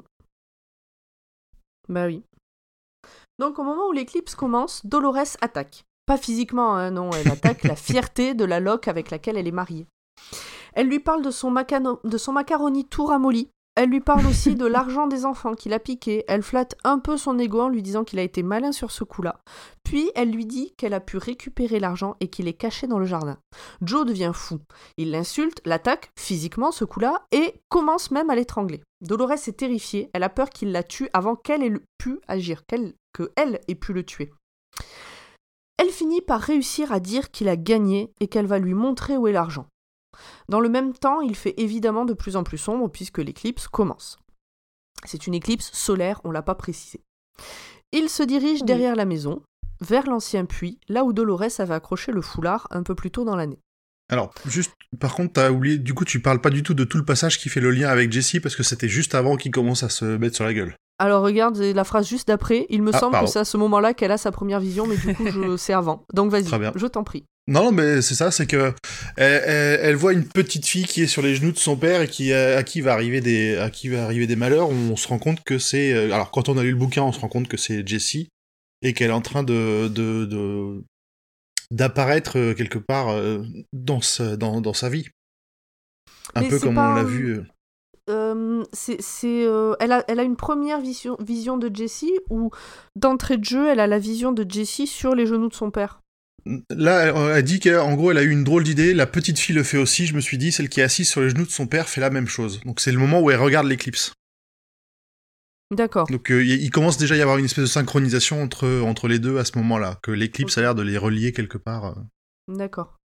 Donc moi ce que j'avais, ce que j'ai écrit, parce qu'en fait ce passage je l'ai lu d'une traite, donc il est un peu long. Après j'ai Mm. pris des notes et j'ai eu du mal à remettre les passages où elle voit Jessie. Euh, Donc ce que je- moi j'ai marqué à ce moment-là, c'est il me semble que c'est à ce moment-là qu'elle a sa première, visi- sa première vision. Elle voit une jeune fille qui regarde l'éclipse sur les genoux de son père, Oui. mais il a sa main sur sa cuisse à elle, et Mm. ses gestes ne sont pas ceux qu'un père devrait avoir avec sa fille de 10 ans. Elle ne sait pas qui est cette petite ni d'où elle vient, mais elle la voit vraiment, pas comme une hallucination. Et ça lui met un coup de fouet. Ça lui rappelle Selena et ça lui remet un coup de fouet sur il faut y, faut y arriver. Donc Joe la ramène à la situation euh, actuelle. Il la malmène. Dolores se met à courir, Joe la suit en l'insultant, mais il finit par marcher sur le vieux puits et à tomber dedans. Enfin, pas vraiment. Il se rattrape et tente de remonter. Il appelle Dolores pour l'aider, mais quand il comprend que s'il est là suspendu au vide, c'est parce que Dolores a manœuvré dans ce sens, elle, elle est un peu prise au dépourvu, elle n'avait pas prévu qu'il reste accroché comme ça. Il enrage, essaye de sortir à la force des bras, mais le bois finit vraiment par craquer et Joe tombe. À ce moment-là, Dolores revoit la vie. Pardon. Un peu à ce le moment-là, fléau, quoi. Dolores. Ouais, c'est ça. À ce moment-là, Dolores revoit la petite fille. Elle semble la regarder aussi. D'ailleurs, elle lui demande qui elle est. La petite fille demande à Dolores qui elle est. Joe se met à hurler au fond du puits. Dolores Entre les, entre les clips. Pardon. Dolores. Dolores, espèce de salope Ah oui, c'est plus ça en fait. Mais entre l'éclipse, la vision de la petite fille et le reste, Dolores pense que c'est son esprit qui lui joue des tours. Joe est bien mort au fond de son puits. Mais il se remet à crier. Et là, Dolores ne peut plus se cacher la vérité. Joe n'est pas mort au fond du puits. Elle Mais c'est là, je crois qu'il d'agir- la traite effectivement de salope. Hein. C'était pas juste. euh, Euh, je crois qu'il euh, il, il, il, il va Ah non, de, non, c'est un peu plus tard. Non, c'est un peu plus tard. ah C'est, oui. on verra. C'est juste après, je crois. D'accord. Donc là, elle décide d'agir comme tout le monde l'aurait fait dans cette situation. Elle se barre en courant. Et là, on arrive à une partie que j'ai appelée la saloperie, ça crève jamais. J'avoue. Moi, alors cette partie-là, pour moi, elle est impossible. C'est-à-dire impossible parce que chiante ou impossible parce que pas probable? Pas probable. Et chiante. mais mais j'étais, mais même mon premier avis était plutôt sur le côté euh, réaliste de la chose. Pourquoi? Bah, quand on, après, on va apprendre les blessures qu'il a, c'est Mhm. impossible. Il sort de- d'un puits de 10 mètres, quoi. Bah, C'est Oh, de tu l'instinct de euh, la survie, de l'adrénaline, euh, et puis ouais, de la rage pure aussi de son côté. Hein. Il va pas se laisser faire. Mhm. Le mec est bourré. Il est quand même bourré. Oh, mais ça, enfin, ça fait dessouler. Hein. ouais. L'adrénaline, tu es tranquille, hein, il est plus bourré à ce moment-là. Le mec, est- le mec a bu. Le mec a, a- a quand même les poumons transpercés. Euh, il a des côtes Attends, c'est brisées. pas encore, tu vas Ah, trop vite, tu vas trop vite, on n'y est pas. Continue, vas-y, reprends ton résumé, on va y arriver. Ouais, je, il, pourra, je- il pourra- il pourra râler à ce moment-là. tu Julien pourras pourra râler, râler. c'est promis, Julien, tu pourras râler. je- je réfléchis, mais c'est vrai que. Enfin, bon. En fait, je pense juste que ce passage, elle l'a rêvé. Plus que ce qui, qui lui est vraiment arrivé. C'est possible que tout ne soit pas vrai, vu que c'était quand même euh, très stressant. Enfin, c'est c'est pas impossible qu'il y ait Oui, des puis elle était inventés. complètement, complètement en panique à ce moment-là Voilà, aussi. oui. Pourquoi pas? Donc Dolores se précipite dans la remise, ramasse la boîte pour regarder l'éclipse au passage parce qu'ils l'ont fait tomber et l'ont cassée, trouve une lampe torche, met des piles en tremblant, puis revient au puits. Elle essaye de regarder tant bien que mal dans le trou et elle voit que Joe est bien toujours vivant. Elle reste là un moment, prostrée, l'écoutant, un coup lui disant des mots d'amour, puis juste, juste après l'insultant et la menaçant pour la convaincre de le faire sortir. Un conseil. Si vous êtes co- coincé au fond d'un trou, évitez de dire à la seule personne qui peut vous aider de sortir Vieille salope, je vais te crever si tu me fais pas sortir. Bah, il essaye plusieurs techniques. Tu sais, c'est comme les gens qui disent Hé, mademoiselle, t'es belle. Ça marche pas. Ils se disent Bah, peut-être que si je dis sale pute, ça va passer. Bon, spoiler alerte Non, ça ne marche Ouais, pas. mais le je vais te crever si tu me laisses mourir, c'est un peu. euh, Après, le Oui. King, hein, c'est du fantastique, mais bon. Ap- Après, il s'accroche, hein, euh, et c'est c'est même, euh, t'as même euh, justement Dolores qui dit que s'il avait vécu comme il agonisait, ils auraient jamais eu de problème. Hmm. Alors. Donc visiblement, il est quand même bien amoché. Dolores pense qu'il a entre autres les poumons perforés par des côtes cassées. Elle essaye de réfléchir, parce que bon, l'éclipse est en train de finir et les voisins vont rentrer un jour, et puis l'autre il continue à gueuler au fond de son puits. Au bout d'un moment, c'est la vraie nuit qui arrive. Donc, elle, elle s'assoit en fait au bord du puits et elle réfléchit, elle bouge pas trop, je crois qu'elle reste un peu prostrée. euh. Il refait jour, et là c'est donc la vraie nuit, euh, le soir, tout ça. Joe, il est toujours pas cané. Il commence même à grimper au mur, mais il finit par retomber et à ne plus bouger. Dolores rentre chez elle, vomit, attend un peu en PLS sur son lit, puis se change et retourne vérifier si Joe est bien mort comme sa raison essaie de la convaincre. Elle s'approche du trou, regarde, et putain, l'autre lui attrape la cheville, il est presque sorti du trou, ça crève jamais la vermine. Quel est con. Joe la tire par la cheville pour essayer de la faire tomber dans le trou. Mais Dolores se débat. Elle se met à penser à toutes les commères qui pourraient dire qu'ils sont morts l'un dans les bras de l'autre tellement qu'ils s'aimaient, et ça, ça la fout en rage. Elle veut vraiment pas de ça, et c'est ce qui lui donne le courage de le Et dégommer. ça, c'est drôle. Oui. Enfin, pas vraiment. Ça lui donne le courage de ne pas se laisser faire. Ce qui lui donne le courage de le dégommer, c'est l'impression que Vera lui dit à l'oreille de choper la pierre et de lui fracasser le crâne. Et c'est ce que Dolores fait. Mais surtout, elle, Joe retombe. elle dit Oui.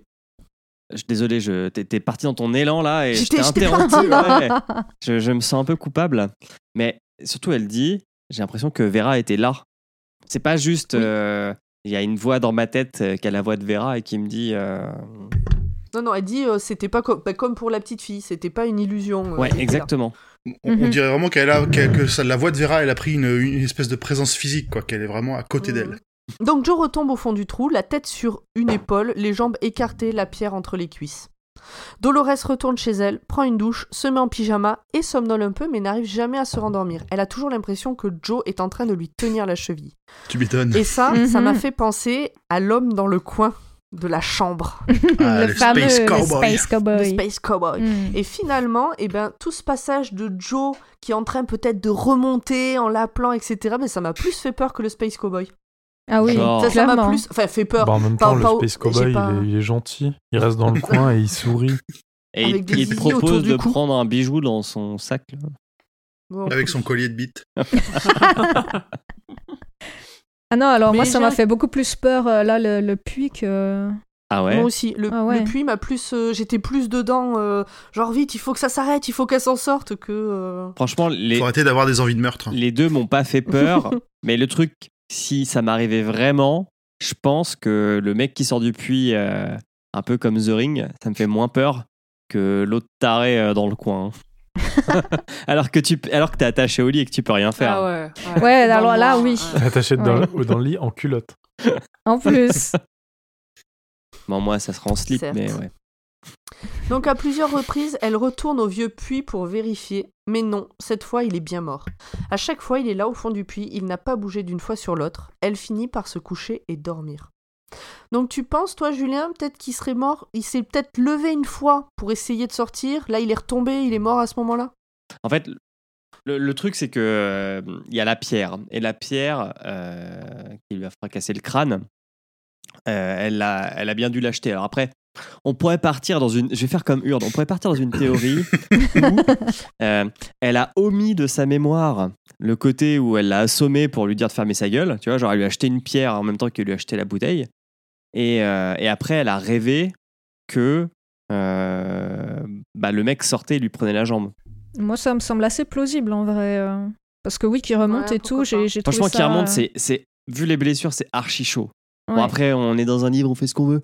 Mais euh, je pense vraiment que le mec, il est peut-être pas mort sur le coup, parce que comme il y a de la boue au fond, comme elle dit, c'est possible que ça amortit la chute, euh, entre guillemets. Donc on est d'accord qu'on est sur un Stephen King et qu'on est en train de se dire non mais c'est pas possible. c'est- Bah, C'est on un est sur Stephen King réaliste. Ouais, on est sur un Backman, hein, limite. hein. Donc, euh, Ouais, on est proche d'un Backman.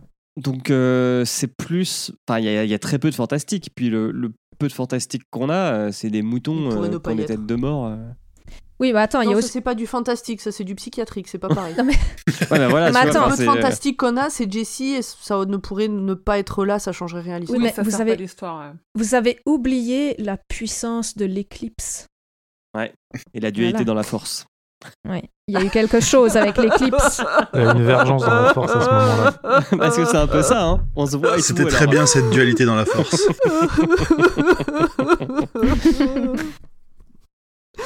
À plusieurs reprises, je l'ai déjà dit en plus. Ah, ah, on avance.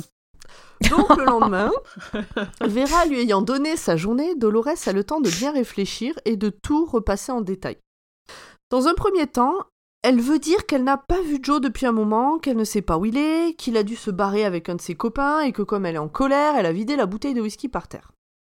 Le problème, c'est quand elle voit les marques sur son cou. C'est pas possible qu'elle se soit fait ça toute seule.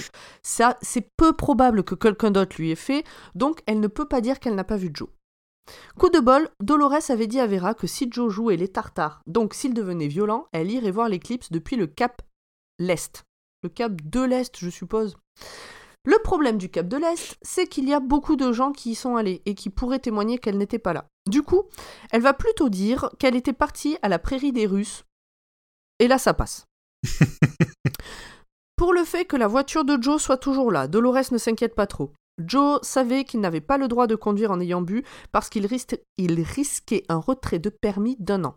Suffit de dire qu'un de ses potes a dû passer le chercher. Maintenant, ce qui la chafouine, c'est la bouteille de whisky. Elle est toujours là. Qu'est-ce que Joe aurait fait? Dolores se rend vite compte qu'en fait, il n'aurait pas bougé sans sa bouteille de whisky pas vide. Problème, solution, la bouteille rejoint Joe au fond du puits. En allant la jeter, Dolores se rend compte qu'il y a aussi les planches qu'elle a arrachées. Elle les jette aussi au fond du puits. Et en rentrant, elle en profite pour ramasser les vêtements et bouts de tissu qui traînent dans les ronces. Donc la version officielle que veut donner Dolores. Petit récap, c'est que Joe avait encore une fois trop bu, qu'il lui a attrapé le cou, euh, que elle, elle pas trop d'accord avec ça. Du coup, elle a pris le réflecteur et elle est partie à la prairie des Russes pour voir l'éclipse. Et quand elle est revenue, l'autre était plus là, alors elle a nettoyé toutes les saletés qu'il avait fait et depuis elle n'a plus de nouvelles. Dolores a quand même une pensée pour la petite fille qu'elle a vue la veille. Elle se demande comment elle va ce matin. Donc Jessie, hein, pour ceux qui n'ont pas suivi ou qui se sont paumés dans nos digressions. Une fois la maison en ordre et l'histoire en place dans sa tête, Dolores appelle chez Vera pour avoir Gail, donc c'est celle qui la remplace aujourd'hui, pour savoir si tout se passe bien. Avant de raccrocher, elle demande si par hasard Gail n'aurait pas vu Joe, vu qu'il n'est pas rentré de la nuit. Et c'est pas un hasard si elle demande, euh, si elle demande ça, c'est juste la suite de son plan. Ah, Après faire, faire euh, soit logique qu'elle essaye de. qu'elle fasse semblant de Voilà, le chercher. Mhm. De faire semblant de, de le chercher. Oui, qui rigole Pourquoi? Jean-Paul Non, c'est moi, c'est le après une bonne grosse. Finis ta phrase, pomme. Après une bonne grosse sieste, Dolores appelle les copains de Joe. Puis, le soir, elle rappelle encore des gens qu'elle a déjà appelés dans la journée, donc toujours pour savoir où est Joe. La nuit suivante, elle enchaîne les cauchemars. Bon, ah après tout ce qu'elle vient de faire et de vivre, euh, bon, c'est bizarre qu'elle ait pas de cauchemar. Au petit matin, Dolores appelle chez Vera pour prévenir qu'elle ne viendra que lorsqu'elle aura retrouvé son mari. Elle papote un peu avec Vera, lui dit que Joe a failli la tuer, qu'il a sûrement eu un accident. Vera lui lui souhaite bonne chance et lui dit qu'elle ne veut pas perdre une employée compétente. Il est maintenant temps d'appeler le chef de la police. Dolores appelle Selena pour la prévenir que son père a disparu. Cette dernière décide de rentrer de suite. Le lendemain, elle questionne sa mère. Elle lui demande si elle a fait quelque chose à son père. Dolores lui ment avec aplomb, mais elle n'est vraiment pas sûre que Selena l'ait cru. Ouais, Elle pense- Selena, elle est pas dupe du tout de la responsabilité de Dolores, là. Oui, elle a compris. Elle pense d'ailleurs que c'est ce jour-là que le fossé entre elle et sa fille a commencé à se creuser pour de vrai. Les flics ont mis une semaine à retrouver Joe. C'était super important qu'ils le retrouvent parce que sinon Dolores, elle aurait pas pu récupérer l'argent à la banque. Joe est donc retrouvé. Petit Pierre est déboussolé par la mort de son père, Joe Junior est soulagé et, et culpabilise d'être soulagé. Dolores Ouais, il, est- il a peur, Joe Junior, en fait, c'est c'est un peu touchant parce qu'il a peur d'être quelqu'un de, de mauvais parce qu'il est Mhm. pas son père au final. C'est ça. qu'il l'aimait pas au point d'être soulagé qu'il soit mort. Mhm. Dolores est convoquée au poste de police pour répondre à des questions. C'est le légiste qui les pose, et c'est pas la moitié d'un con. Dolores le sait. Il essaye de la déstabiliser, mais elle ne flanche jamais. Elle repense à ce que Vera lui a dit des maris, il en meurt tous les jours. Puis il y a une baston de regard avec lui. Ah euh, oui. On se croirait dans l'épisode des, des Kaira, là. Mhm. Le, lé- le légiste n'arrive donc pas à coincer Dolores avec ses questions, et sur la seule où il aurait pu, à savoir comment ça se fait que Joe ait eu le crâne fracassé par une pierre, c'est le chef de la police qui répond en disant Mais on avait dit que c'était peut-être un caillou qui était tombé tout seul. il est teubé. Le légiste est furax. Bah, en fait, le chef de la police, il connaît bien Dolores. Lui, il est plus embêté par euh, parce qu'elle elle est devenue veuve. Je pense qu'il la voit Mm. vraiment pas comme une potentielle coupable. Le légiste est furax, mais Dolores est sortie d'affaire. À la fin, elle verse même une larme pour Joe. Et en plus, c'est une larme sincère au vu de toutes les souffrances que le légiste a décrites. Parce que son but à Dolores, c'était de le faire mourir, pas de le faire souffrir. Et vraiment, elle aurait préféré qu'il meure sur le coup. C'est cette larme qui a sauvé sa réputation puisque le chef de la police s'est empressé de le raconter à tout le monde. Donc c'est ce truc pas calculé qui a sauvé sa réputation sur l'île. Oui, alors qu'elle avait tenté de tout calculer. euh, Exactement. Et plusieurs fois, en fait, euh, bah, il y a beaucoup de choses qui se planifient, enfin, qui se font pas comme elle a planifié. Donc, euh, bah, si vous tuez votre mari, planifiez rien. De toute façon, euh, Allez-y au feeling. voilà. Finalement, la mort de Joe est jugée accidentelle. Dolores parle alors de Selena. Donc, euh, à la police, là. euh, Dans son récit, elle se met à parler de Selena. On sait que Selena a fini par quitter l'île pour New York. Elle écrit dans plusieurs magazines. Elle a maintenant 44 ans, elle vit seule et elle boit. Elle écrit une fois par semaine, elle appelle deux fois par mois par culpabilité de ne plus jamais revenir sur l'île. Dolores nous dit que c'est elle finalement qui a le plus payé la mort de son père.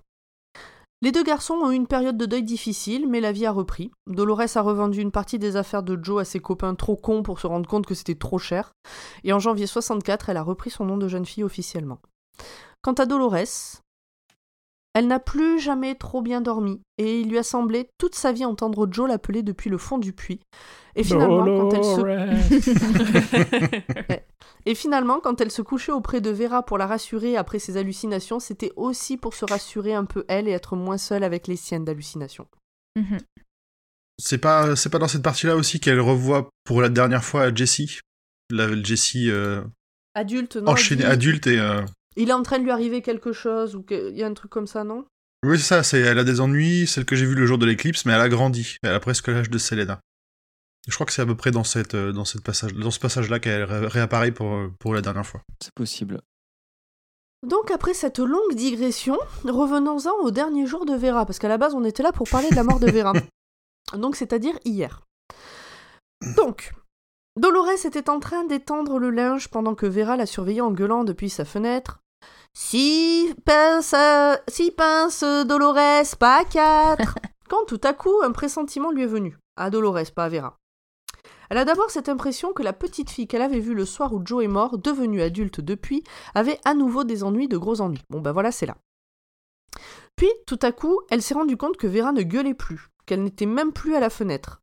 C'est alors qu'elle a entendu Joe l'appeler. Après un instant de stupeur, Dolores se rend compte que c'est en fait Vera qui est en train de l'appeler. Et qu'elle a un problème.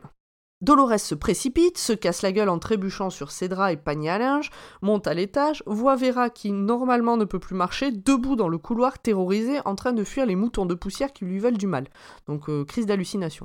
Ah oui, on en a pas parlé avant, mais c'était une des peurs de, de Vera, un truc qui, qui était récurrent, c'était elle avait peur des moutons euh, dans ses crises de folie. Ouais, la des poussière. moutons de poussière. Mhm. Et qui était bah, sous son lit, euh, bien sûr. Son fauteuil est en travers de la porte de sa chambre, coincé. Le problème, c'est qu'elle va vers l'escalier. Dolores se précipite, mais c'est trop tard. Vera tombe dans l'escalier dans un bruit de craquement. Dolores est par terre, elle aussi, parce qu'elle a trébuché, elle aussi terrorisée, à tel point qu'elle a l'impression de voir Joe dans le couloir. Bah, C'est un peu le bordel, ce passage. Oui. Mais Vera n'est pas morte dans la chute. Elle appelle Dolores. Celle-ci arrive enfin à se relever et à rejoindre sa patronne. Et lui dit qu'elle va appeler un médecin. Mais Vera ne veut pas. Elle en a marre de tout oublier, de se pisser dessus. Elle en a marre aussi de voir le visage de son mari partout. Alors elle demande à Dolores de l'aider à en finir. Dolores accepte, pas en toute décontraction, c'est dur, mais elle accepte. Elle va à la cuisine chercher le gros rouleau à pâtisserie et revient, sans hésiter, pour fracasser le crâne de Vera. Elle sait que si elle hésite, ou que si elle s'arrête ne serait-ce qu'une seconde, elle n'aura plus le courage de le faire, mais au moment où elle revient, auprès de Vera, celle-ci est déjà morte. Sauf que. Dolores reste là un long moment, assise sur la marche, à tenir la main de Vera, quand tout à coup quelqu'un sonne à la porte. Et c'est le facteur. Et c'est pas le début d'un porno. quand il voit que Dolores. Quand il voit que Dolores est couverte de sang et qu'elle lui dit que c'est celui de Vera qui est morte, il se précipite dans la maison, puis se met à soupçonner Dolores sans vraiment lui dire clairement. Dolores, elle, ment par réflexe sur les raisons de la présence du rouleau à pâtisserie à côté de la tête de Vera. Elle finit par appeler la police. Dans un premier temps, elle continue de mentir, finit sa déposition, puis rentre chez elle.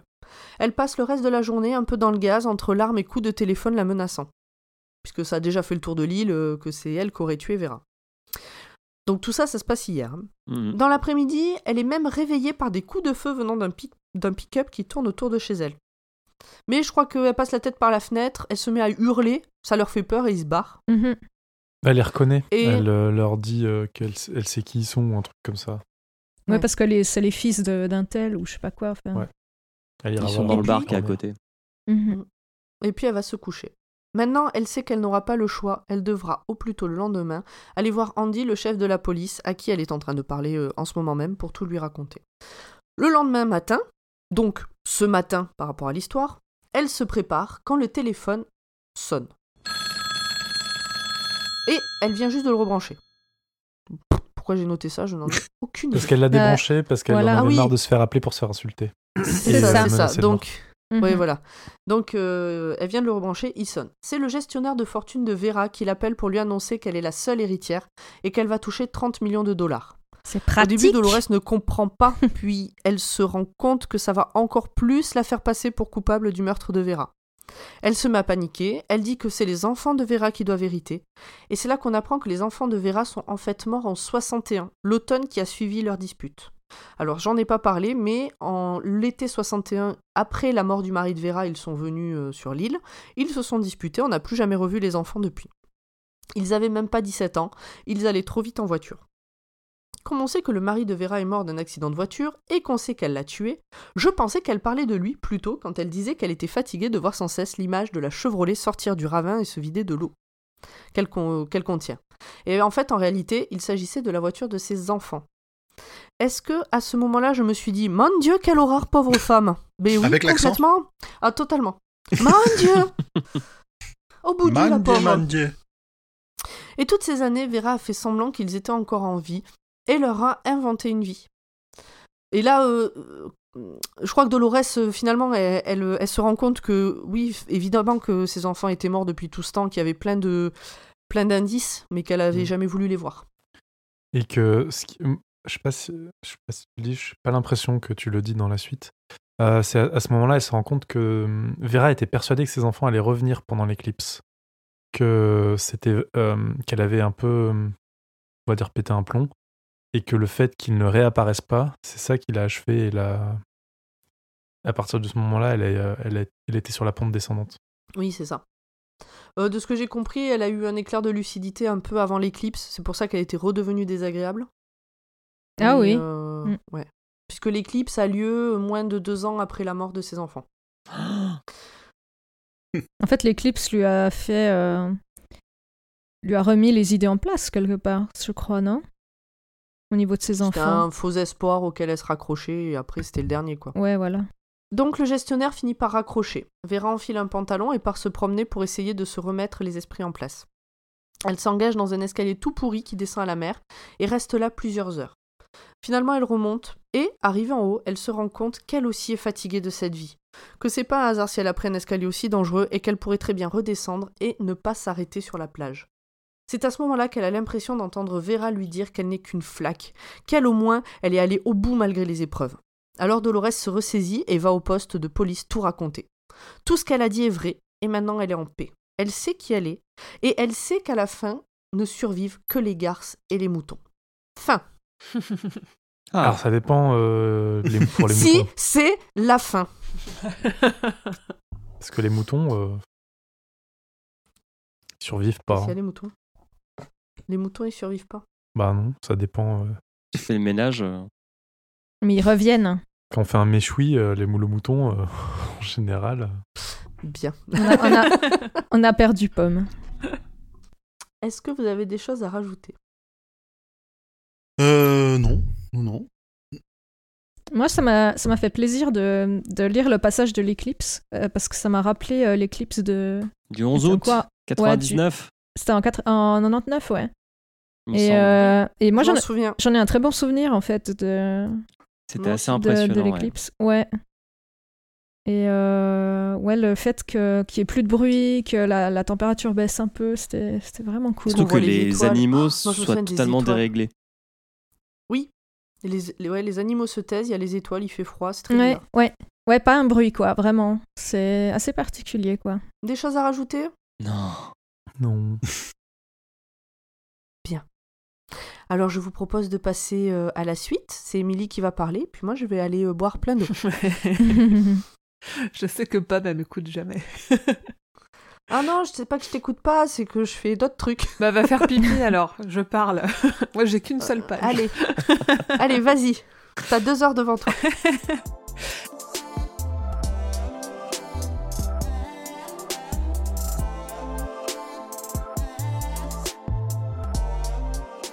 Alors, euh, Dolores Claiborne a été publiée en France en 93, six mois après Jessie.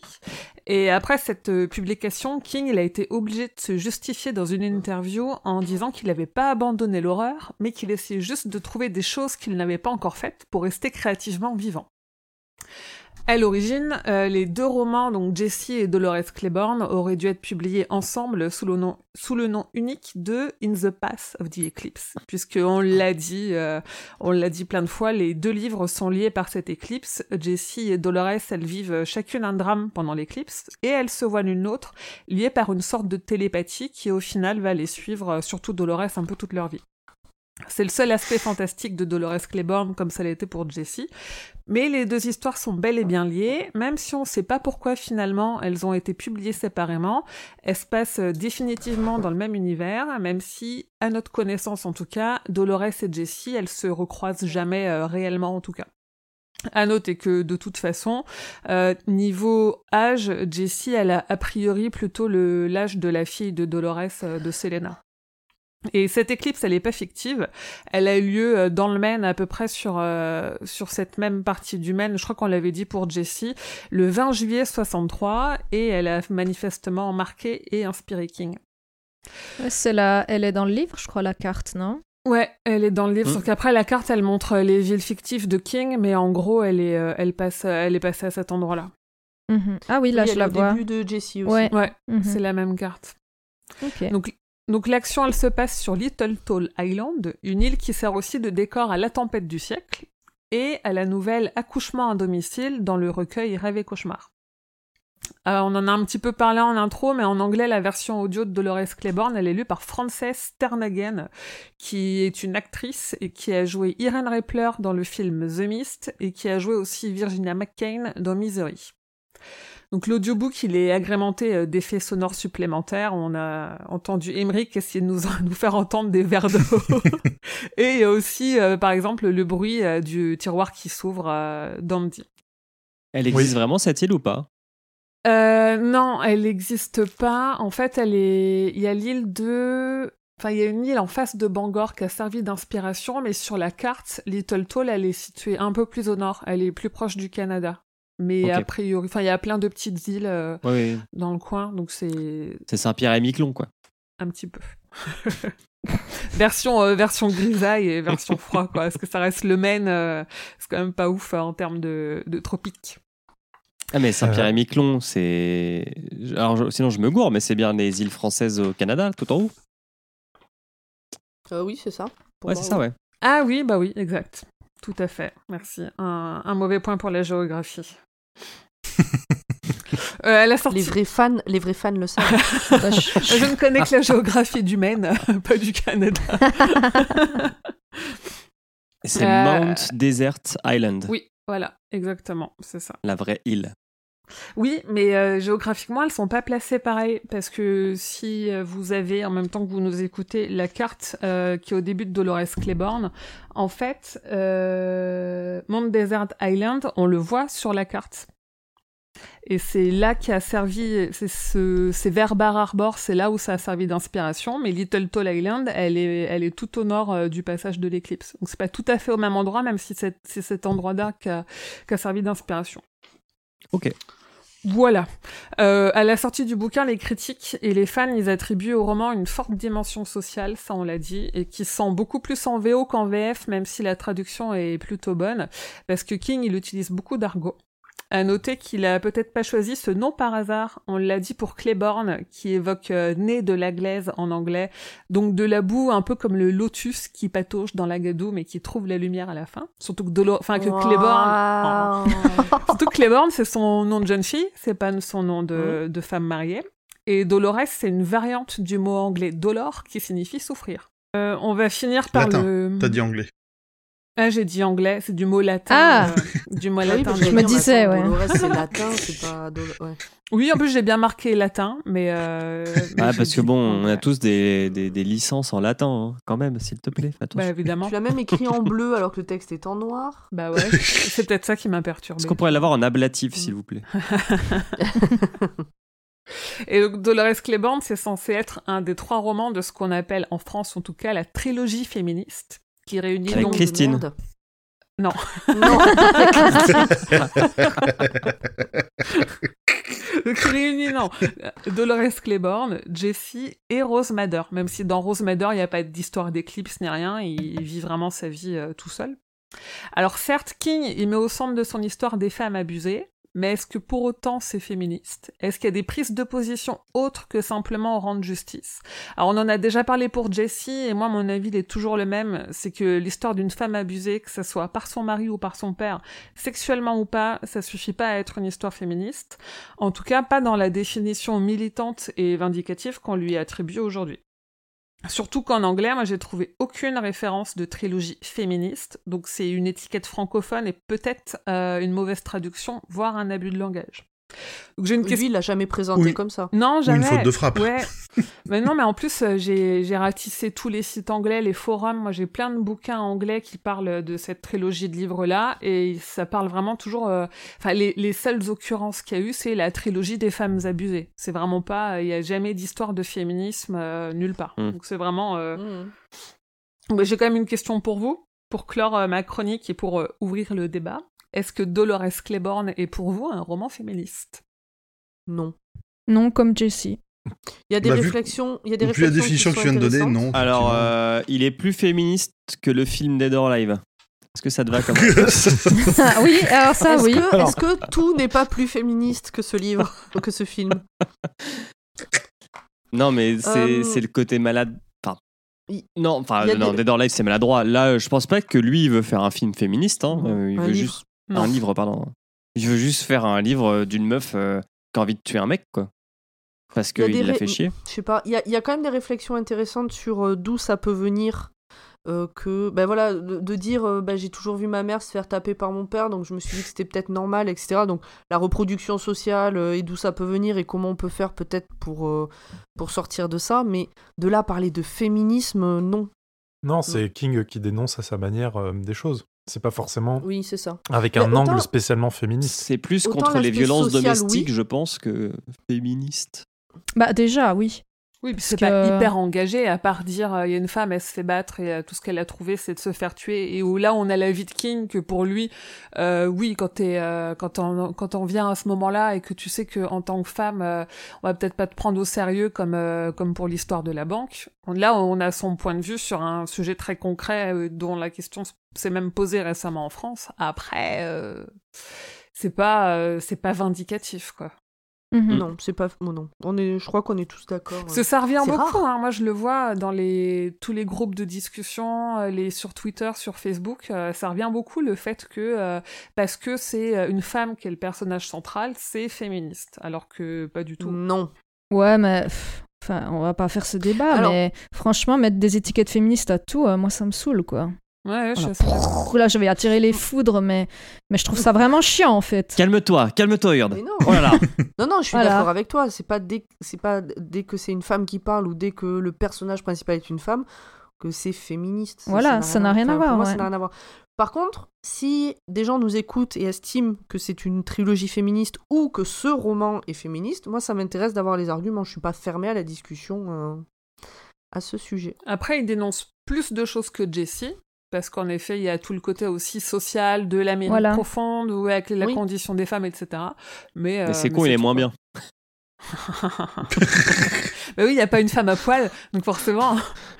Non, il n'y a pas un colis parle pas de culotte. Ah si, si, on parle de culotte, puisqu'on parle de la culotte de Selena dans laquelle il y a la main de son père. Ah, C'est on ça. un point culotte. Ah, on a oublié de relever le point culotte. Mais il était un peu. euh, Bah, c'est pour ça que je l'ai pas pas- relevé. hein.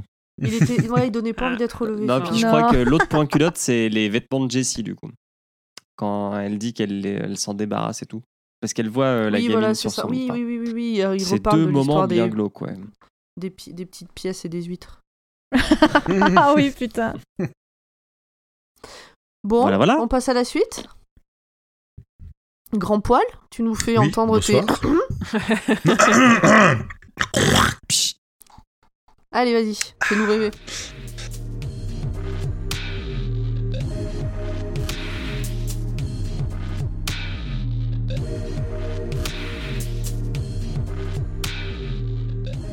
Alors, les adaptations du livre. Alors moi, j'en ai trouvé qu'une, euh, donc j'ai a priori mal lu ma fiche Wikipédia parce que je sais qu'Emily me corrigera à la fin de cette mm. chronique. Euh, donc je vais vous parler moi du film de Dolores Claiborne réalisé par Taylor Hackford. Donc on va faire un petit instant euh, Wikipédia. Donc Taylor Hackford qui a... Je te mets de la bossa nova. Non.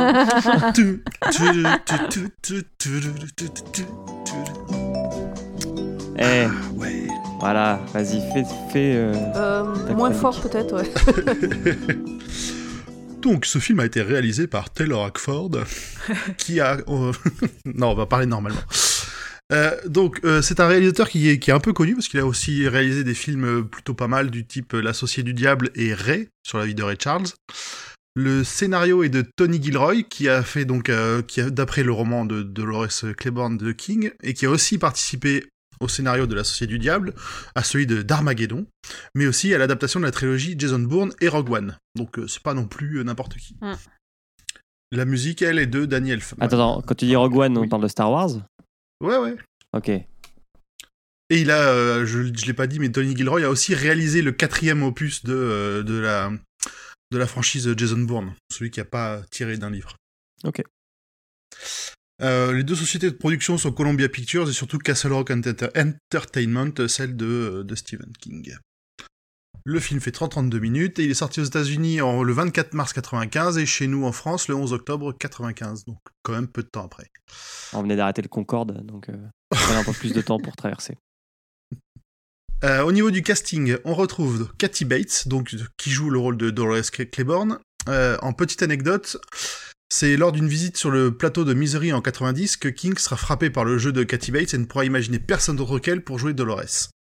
Rob Reiner, qui est le réalisateur de, Misery, qui sera aussi le producteur de Dolores, euh, enfin un des producteurs pour Dolores Claiborne, facilitera l'arrivée de Kathy Bates dans le rôle. Dans le rôle de Selena Saint-Georges, version adulte, on retrouve Jennifer Jason Lee, qu'on retrouve, euh, nous, qu'on a vu par exemple dans les, dans les 8 salopards de, de Tarantino. Et dans Existence. Et dans Existence aussi, tout à fait. Dans le rôle, dans le rôle de Vera Donovan, qu'on verra peu, qu'on verra très peu, elle a quand même, un, on va dire, un petit rôle par rapport au, au bouquin. C'est Judy Parfit. Alors, elle a pas, j'ai pas noté de, de choses très, très marquantes. Euh, un des détectives, John McKee, le- donc qui s'appelle John McKee dans le film, est joué par Christopher Palm- Plummer. Plummer, un acteur canadien. Et ce qui est ouf, c'est que Euh, est d'autant plus présent que Vera ne l'est pas. C'est ça, alors que il- Mm. ouais, c'est vraiment le, le- Il servira un peu de prétexte pendant, le- pendant tout le film. Joe St. George sera joué par David Strathairn, un, film qu'on- un acteur qu'on a vu notamment dans deux des films Bourne et dans pas mal de séries comme euh, Alpha ou euh, The Expanse. Ah, ah, t'as- tu le remets? Euh, un autre, alors un assistant du shérif qui, qui s'appelle Frank Stamshaw dans le film, qui sera joué par un John C. Reilly, très jeune et euh, très en forme. et pour finir, Senna St. George jeune est jouée par Ellen Mutt, Mutt, je sais pas trop comment on le prononce, euh, une actrice qui est notamment connue pour avoir tenu le rôle principal dans la série euh, Dead Like Me. Je sais pas si vous connaissez, c'était une Ah, excellente c'est trop bien. Elle s'appelait d'ailleurs, euh, dans la série, elle s'appelait d'ailleurs George. Ah oui, c'est vrai. Et alors, euh, moi, je, je pense parce qu'elle s'appelle Dolores, j'étais persuadée que euh, elle était euh, genre portoricaine, un truc comme ça. Et c'est quand Ah j'ai bon vu que c'était Kathy Bates qui jouait son rôle que je me suis dit, bah, qu'est-ce que, pourquoi ils ont pas choisi euh, Et en fait, euh, effectivement, plus tard dans le bouquin, il y a une description où elle dit qu'elle était très pâle, etc. Et moi, pour moi, j'ai imaginé euh, toute cette famille euh, qui était euh, noire ou portoricaine. euh, J'imagine Alors, Michel- bravo les clichés, hein. Rodriguez. mais non, mais non, c'est pas des, c'est pas des clichés. Comme elle a un Non, non. prénom euh, à consonance latine, euh, je l'ai imaginé à euh, latine. Et Joe Saint-Georges, pour moi, euh, Mm. était, était afro-américain. Saint-Georges, ouais, ça peut presque faire de la Louisiane. Après, honnêtement, ça changerait à l'histoire la couleur de leur peau. Hein. Après, c'est vrai que c'est euh, une fait. des seules fois où King il a, hum, il a un, un véritable être humain, si je puis dire, en tête quand il écrit un personnage. Vous savez, il en a parlé dans une interview il y a pas longtemps en disant que euh, lui, il s'imagine pas à la place de ses personnages et il imagine jamais forcément quelqu'un à la place. Il les écrit pas pour euh, être adapté. Mais que là, en effet, pour euh, Dolores Claiborne, il avait vu qu'il sortait de Misery, il avait vraiment euh, Kathy Bates en tête. Et il a écrit ça pour elle, en sachant que de toute façon, euh, comme tous ses bouquins, ça serait adapté. Donc à un moment donné, il arriverait à la mettre euh, dans ce rôle. Bah, comme quoi, moi, j'avais vraiment pas du tout, du tout, du tout la bonne personne en tête. Parce que vraiment, je voyais ouais, une portoricaine euh, très maigre, euh, euh, plutôt les traits tirés, euh, fripés. Enfin, bah, pas du tout Cathy Bates, quoi. Et Kathy Bates, qui d'ailleurs sera... euh, Alors, on va parler un peu des, des récompenses euh, du, Oui. du film. Donc la jeune Selena, donc Helen Mutt, a gagné le prix de la meilleure actrice de- dans un second rôle au Festival international du film de Tokyo en 95. Le film a été nommé mais n'a pas gagné euh, dans les catégories meilleure actrice pour Kathy Bates, meilleure actrice dans un second rôle pour Jennifer Jason Leigh et meilleure musique lors des Saturn Awards de 96. Et aussi pour le prix du meilleur film lors du prix Edgar Allan Poe de 96. Là où c'est un peu dommage, je, je trouve, moi, c'est pour Kathy Bates, c'est que sa prestation dans, dans Dolores est plus, est plus nuancée que ce qu'on a pu voir dans, euh, dans Misery, Mm. où dans Misery, elle, est juste, elle joue juste une tarée. Elle le fait Mm. très bien, mais elle joue une tarée. Bah, elle elle a un aura un rôle Oscar. Plus, plus développé, plus intéressant. Et elle aura un Oscar pour euh, Misery. Ouais, et en, en 2011, elle a dit que euh, son rôle de Dolores, c'était le rôle préféré de toute sa carrière. Donc c'est pas rien. C'est ça. Ouais. Alors, je vais vous faire un petit résumé du film qui vous- nous permettra de, de voir les, les différences par rapport au livre. Donc, Dolores est bien l'intendante de on Vera. la repart vieille pour 12 pages. Ah, J'ai fait très très simple. Donc, Dolores est bien l'intendante de Vera, la vieille acariâtre riche qui s'est installée sur son île. On se retrouve au moment de la chute de Vera dans les escaliers, suivi de l'arrestation de Dolores. On ne vivra pas l'interrogatoire comme dans le livre, par contre, on verra Selena, sa fille, journaliste talentueuse euh, sur le continent, qui reçoit un fax à propos de sa mère, qui vient d'être arrêtée. Donc le film débute réellement quasiment là où se termine le film, à l'arrivée de Selena Le sur l'île après 15 ans. Pardon, j'ai pas... T'as dit là où se termine le film. Euh, le livre, oui, pardon, là où se termine le livre. Euh, et du coup, c'est Selena qui Tu- sera juste, le. je note, tu, tu pourras me rappeler à la fin, quand tu auras fini de parler du film, faut que je vous dise un truc. tu, tu veux pas te le no- note-le toi dans le Discord je- Mais quelle fin La fin du, du film ou la fin du, du podcast Quand, il, aura- quand il aura fini sa chronique, quand il aura fini sa chronique. Ah. Euh, donc, ce que je disais, c'est que Selena, c'est elle qui va être le- un peu le, plutôt le personnage principal du film, euh, qui sera principalement raconté de son point de vue enfant ou adulte. Celui-ci peut être classé dans sa construction plus comme un thriller, et ce n'est plus un long huis clos, mais une série de flashbacks que j'ai trouvé amener très intelligemment dans des enchaînements entre le présent, euh, dont l'image est très bleutée, froide, un peu comme la relation entre Dolores et sa fille pendant tout le long du film, et le passé dont l'image est plus chaude et semble être plus représentative d'une époque, euh, on va dire, plus heureuse, presque naïve. Ouais, ils l'ont Hmm. ils l'ont filmé euh, au Canada, en Nouvelle-Écosse, juste au-dessus du Maine, exprès pour euh, pour euh, parce que c'est des extérieurs qui sont connus pour leur grisaille. D'accord. En fait, t'as noté tous les trucs que j'ai pas mis parce que c'était trop. Ben non, en vrai, j'ai pris des notes et j'ai lu ta chronique et j'ai fait bah c'est bien, j'ai noté que des trucs qu'il a pas. Parfait. C'est beau. Bah, Je les avais, mais je me suis dit que oh, fallait pas trop y aller. Oh bah si, autant être complet. Écoute, on a fait une heure et demie sur euh, Running Man, le film. vrai, on peut faire au moins 20 minutes sur Dolores Claiborne en termes de qualité. on en est même pas, on en est même pas deux heures pour l'instant. on a euh, un petit épisode. Ok, on est bien, on a de la marge alors. Euh, donc, on y découvre au travers du drame familial des Claiborne Saint-Georges, dans le passé, euh, les circonstances de la mort de Joe, dont les, kim- dont les crimes ne seront pas avoués avant quasiment la fin du film et une scène choquante sur le ferry de, de l'île entre Joe et Selena. Et dans le présent, on suit le dur retour d'une Selena, alcoolique et à moitié détruite par son passé, ainsi que Dolores, toujours aussi dure, poursuivie par une espèce de détective revanchard qui n'est pas présent dans le livre, euh, qui n'a pas l'air d'accepter que Dolores ait échappé à une condamnation pour la mort de, de Joe euh, 20, ans, 20 ans plus tôt. Et 84 sur 85. Hein. Il n'arrête pas de répéter qu'il a résolu euh, 84 affaires sur les 85 qui lui ont été données. Sachant que la Il est 85e, c'est celle-là. complètement un film insupportable. Oui.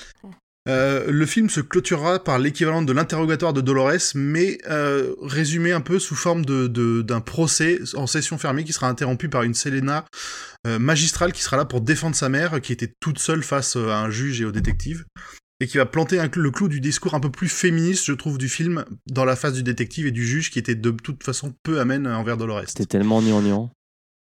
C'était un peu... Ouais. Mais bon. enfin, alors en français, je suppose que ça, ça, ça rendait peut-être pas forcément très bien, mais en tout cas en anglais, elle avait vraiment une puissance dans ce qu'elle disait Mm. qui rendait ça vraiment. Ah non, en français, en français, ça faisait niais, ouais. Mais, euh, mais c'était comme le Rivella, tu vois. C'était c'était- c'était nul. C'était nul, mais t'étais content, tu vois. Euh, et du, pour finir, le, je, je trouve moi que le film, en changeant complètement de forme par rapport au livre, a réussi à en garder le fond et est donc un très bon film et en plus une excellente adaptation de Dolores Claiborne. Ouais, c'est étonnant parce qu'il est euh, à la fois indépendant et à la fois fidèle en fait. Comme quoi on peut on peut ne pas être complètement fidèle dans l'histoire et rester complètement fidèle euh, à l'intention. Prends ça Kubrick. Ah, ça dénonce ce soir. Attends, eh oh. Comme quoi c'est possible. Non, le, mais le film est cool. Le film, il est vraiment cool. Alors, la VF, il y a que toi, Urde, qui l'a regardé en VF aussi? Je sais pas. Moi, je regarde toujours en VF parce que voilà, mais. Ouais, J'ai regardé en VO là- pour la voix de Cathy Bates. Ah, franchement, Ouais. la VF, c'est des barres de rire. Ouais, voilà. les- C'est les, les- les doubleurs, ils se sont bien donnés. Il y a des bons gros mots partout. Ça se lâche. Ouais.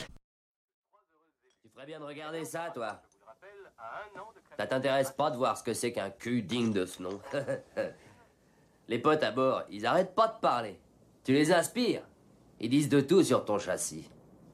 Et moi, tu me connais, je prends tout de suite ta défense.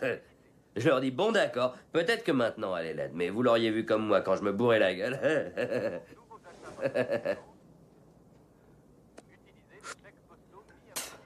Elle m'avait prévenu, ma mère. Tu te laisses aller. T'as un gros cul, t'as bouffé dégueulasse. Tu parles sans arrêt pour ne rien. Petit salaud Approchez, allez Venez là, bande de fouilles merde Approche Approche, sale trouillard Tu t'en sortiras pas comme la première fois C'est qui vous êtes? Chester Lavelier et compagnie, je vous connais Venez là Approchez si vous avez à me parler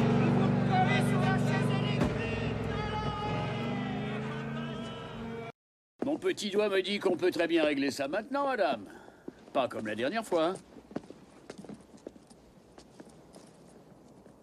Tiens donc. Ça va, maman, allons-nous-en. Écoutez-moi bien, monsieur le grand inspecteur McCouille de Médequet. Je commence à en avoir ras-le-bol de vos allusions pleines de sous-entendus. La mort de mon mari est une affaire classée. Et vous le savez mieux que personne. Classé, oui. Mort des suites d'un accident, pour être exact. Et Donc ouais, c'est. rigolo, mais. euh, Est-ce qu'il remplace Bastard par PD comme dans Running Man? Oh, je sais Non, plus, mais il y a c'est beaucoup possible. de putains. Ouais. Oui, mais ça, c'est bon, pas pareil. Ouais, mais ils aiment bien les fuck en VO aussi. Hein. C'est souvent traduit comme ça. Et euh, non, le, le film est cool. Euh, il a la structure narrative, elle est quand même beaucoup plus sympa à suivre que le livre, clairement. Et euh, bon, bah, les acteurs, ils jouent bien, ça, il n'y a, pas- y a pas à chier.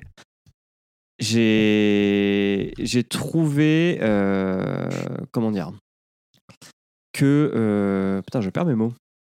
Le, le- le principal problème en fait que j'ai avec ce, avec ce film, c'est euh, bon qu'ils aient gommé tout l'aspect euh, fantastique, euh, euh, parce qu'en fait, ils, pou- ils pouvaient pas mettre du fantastique, je pense, sans expliquer que bah, Vera, elle avait tué, euh, elle avait tué son mari et puis elle avait un peu euh, provoqué la mort de ses gosses.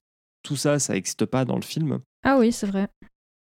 Ils l'ont éclipsé. C'est sous-entendu euh, quand même qu'elle a. Enfin, à un moment donné. a tué quand... son mari? Ouais, enfin quand elle la façon dont elle parle à Dolores au moment où elle lui dit que enfin où elle lui dit oui clairement que la seule solution c'est qu'elle tue son mari, tu comprends Ouais. que euh, elle est convaincue par le truc parce qu'elle l'a certainement déjà fait ou enfin c'est c'est assez bien sous-entendu. Ouais, ok. Alors l'autre truc qui pourrait nous mettre la puce à l'oreille, c'est effectivement quand elle revient le premier été, enfin, quand elle revient s'installer dans la baraque après que son mari soit mort.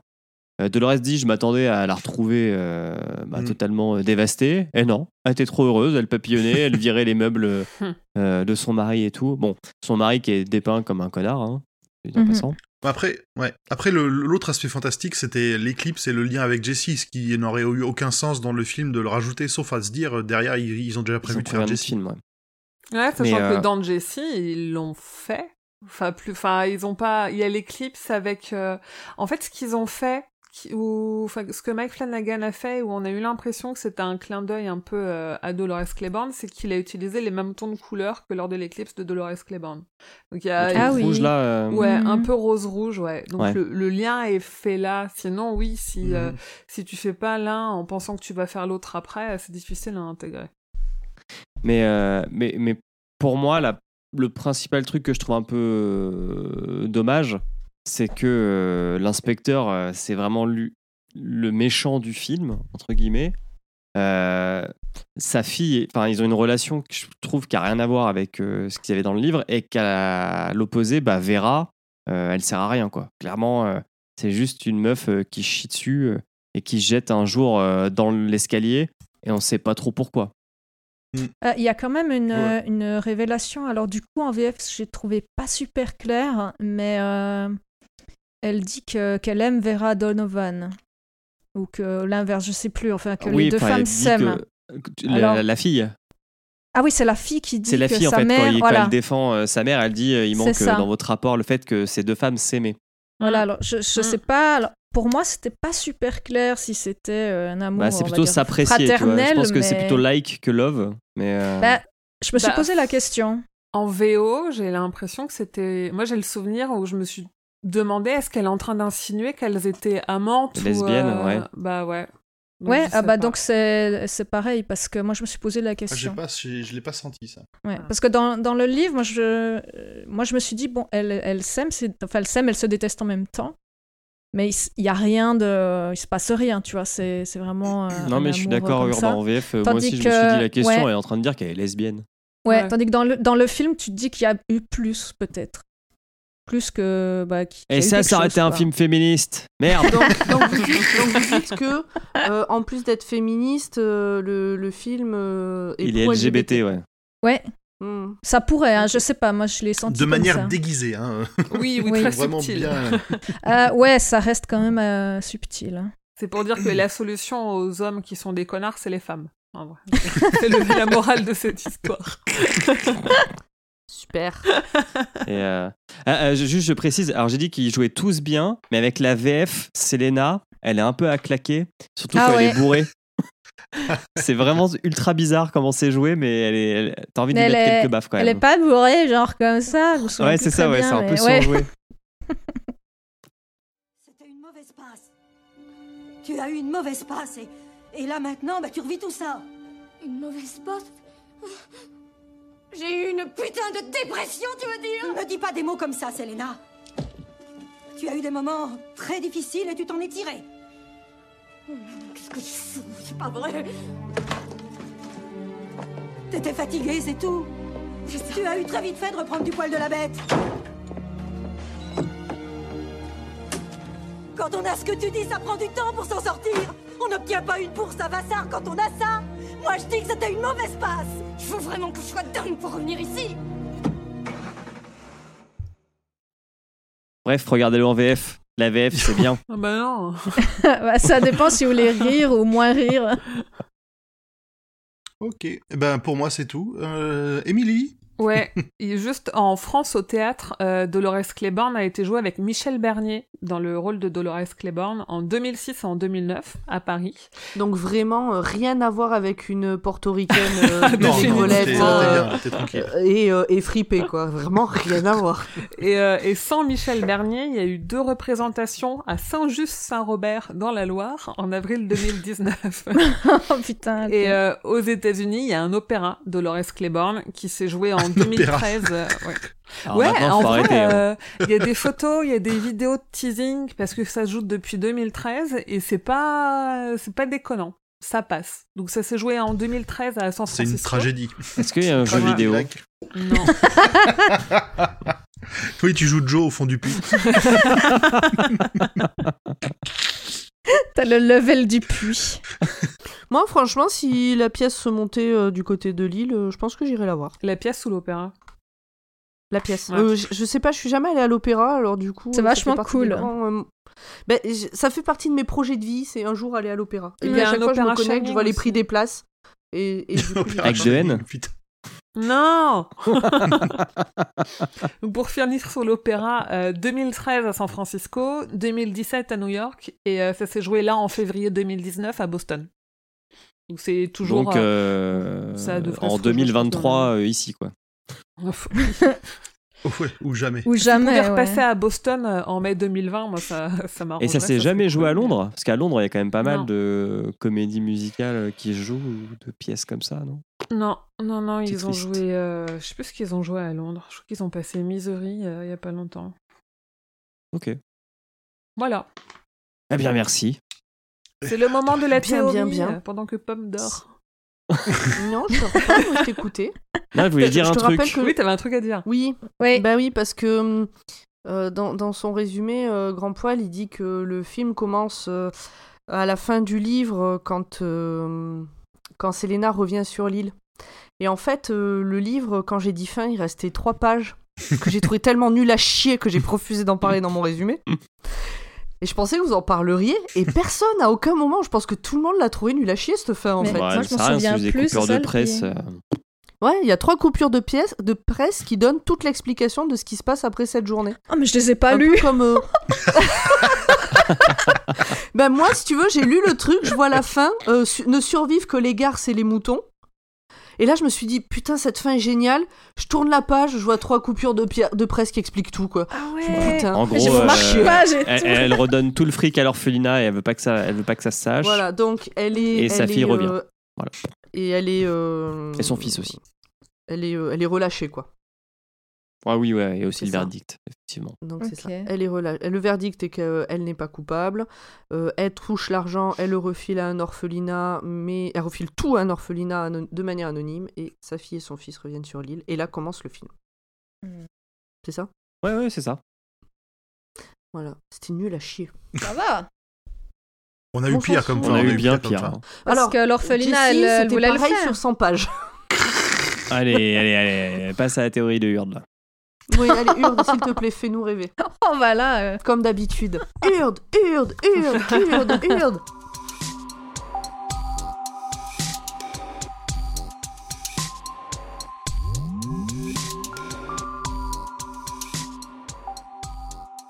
Alors, je, je vais essayer de mettre euh, mes talents de comédienne euh, pour cette rubrique cette fois. Je vous garantis pas, mais je vais essayer. Interrompez la connexion cérébrale. Niveau de synchro faible. Bip. Interruption impossible. Bip. Analyse erreur. Bip. Interruption impossible. Bip. J'espère que vous aimez comment je fais le robot. oui. On a Donf. Un homme allongé sur une table, relié à une grosse machine, reliée elle-même à une énorme console. Les ingénieurs en blanc courent dans tous les sens tandis que le big boss les observe d'un bureau protégé en hauteur, les mains jointes cachant sa bouche. Il fait signe à la principale ingénieure de cesser les procédures. Très bien, général. À son tour, elle fait signe à l'équipe et toutes les machines s'arrêtent petit à petit, ainsi que le fourmillement autour de l'homme. Celui-ci reste immobile. Un agent lui enlève le matériel qui le relie aux machines et dévoile son visage sans vie, coincé dans l'horreur, et chacun espèce qu'il- espère qu'il n'aura pas emporté ce sentiment dans l'au-delà. Un autre jour, une autre tentative, un autre homme, la même équipe. Le protocole recommence. Débutez le processus Claiborne. Bip, mise en route du processus Claiborne, bip. Et là, on un voit bip. une femme d'un certain âge sur un grand écran qui raconte l'histoire de sa vie. L'homme allongé est relié à la console qui génère ces images et, au départ, reste tranquille. Plus le temps passe, plusieurs heures, plus l'homme convulse régulièrement. Les jauges des consoles passent du vert au jaune et oscillent avec le rouge. Les alarmes s'allument, les ingénieurs s'affolent. Le processus va-t-il échouer?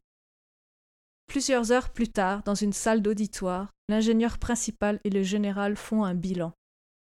Monsieur, le processus Claiborne ne montre aucun résultat probant malgré nos dix expériences de synchronisation.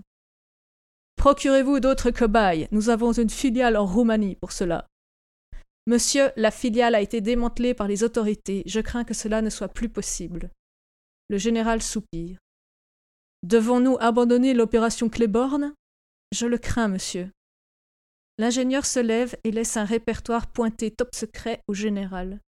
Celui-ci l'ouvre et nous dévoile sa première page. Il y est écrit Recrutement de sujets résistants à la torture psychique de niveau 9000. Il regarde à travers un panneau de verre donnant sur un énorme laboratoire fabriquant des androïdes à la pelle, fabriqués eux-mêmes par d'autres androïdes. Il adresse une punchline digne des meilleurs nanars aux spectateurs. Nous n'arriverons donc jamais à créer le psy parfait. Une machine fait bip, bip dans le lointain. Waouh. Ah bah c'était très bien. Ouais. Effectivement, c'était une torture. Ouais. c'est ça. C'était Julien en fait sur la table. Ouais, c'est ça. On abandonne euh, l'opération Julien. Bah du coup, merci Urde. Merci Urde, c'était Avec très bien. plaisir. C'était très très bien. Et on va passer aux questions des auditeurs. Et franchement, alors il y a eu beaucoup de questions, mais tout le monde a joué le jeu de n'en poser qu'une. C'est bien, un Sauf peu d'ordre. la petite Isa qui a trouvé le moyen d'en poser deux en une, mais bon, ça passe.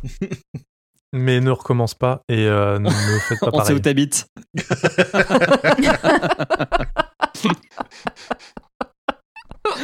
non, ce n'est pas une menace. Julien, tu te lances?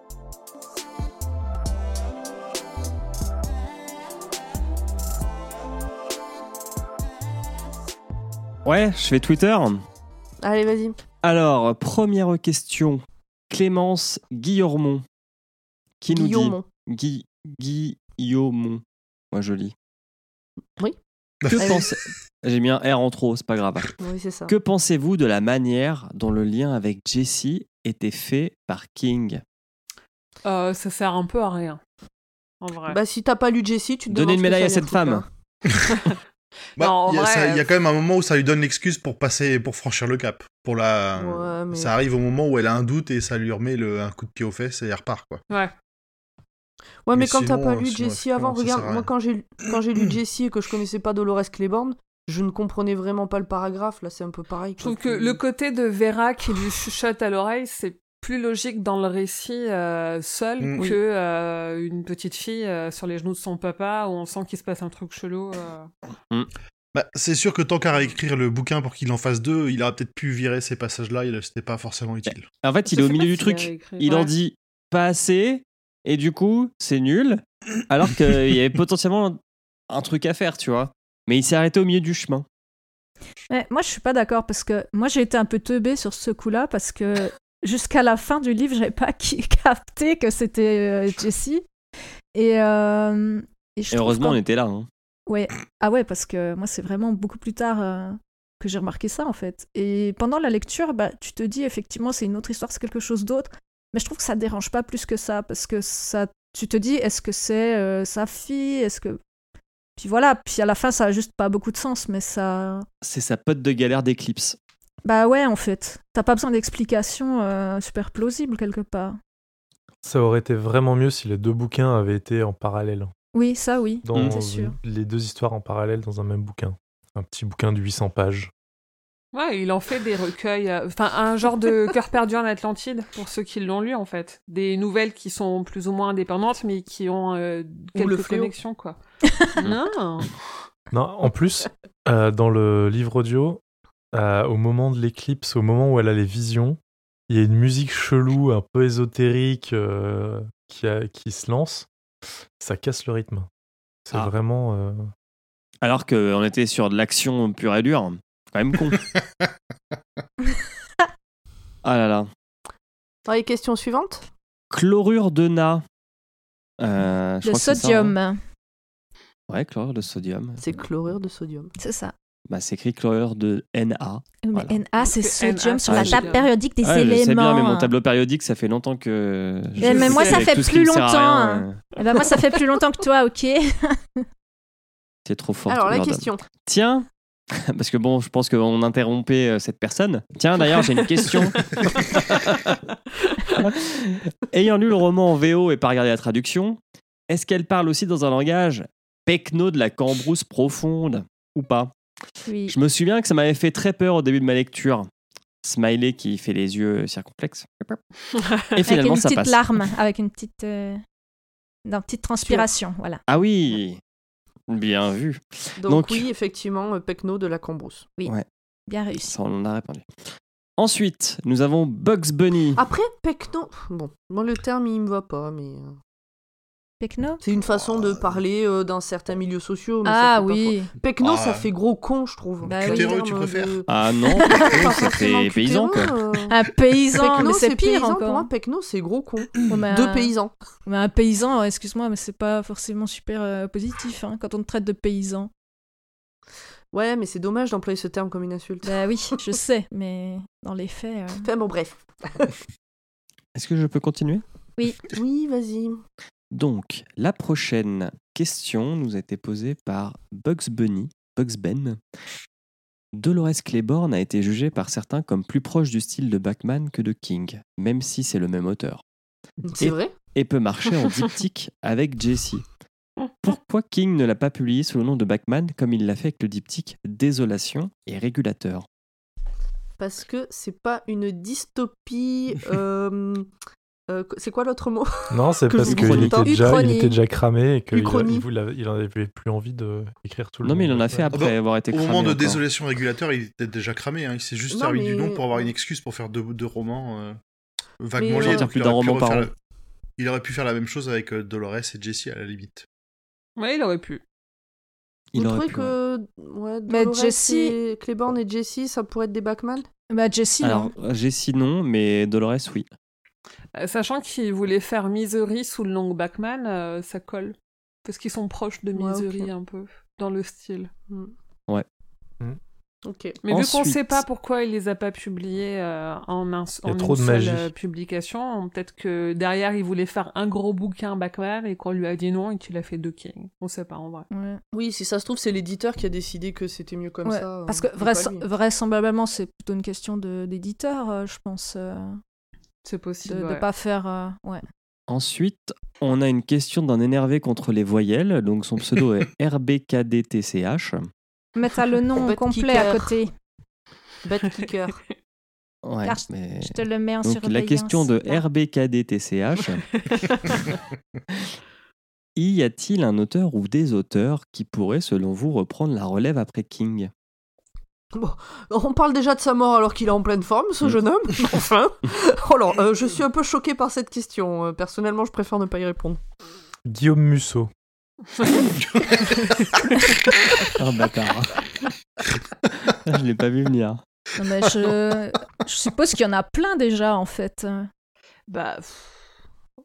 Mais Dans voilà, c'est chaque. style. euh, Enfin, après, il y a plein d'auteurs dont on a déjà parlé plein de fois. Même français, on a parlé de Chatham, de Sir Cédric et tout.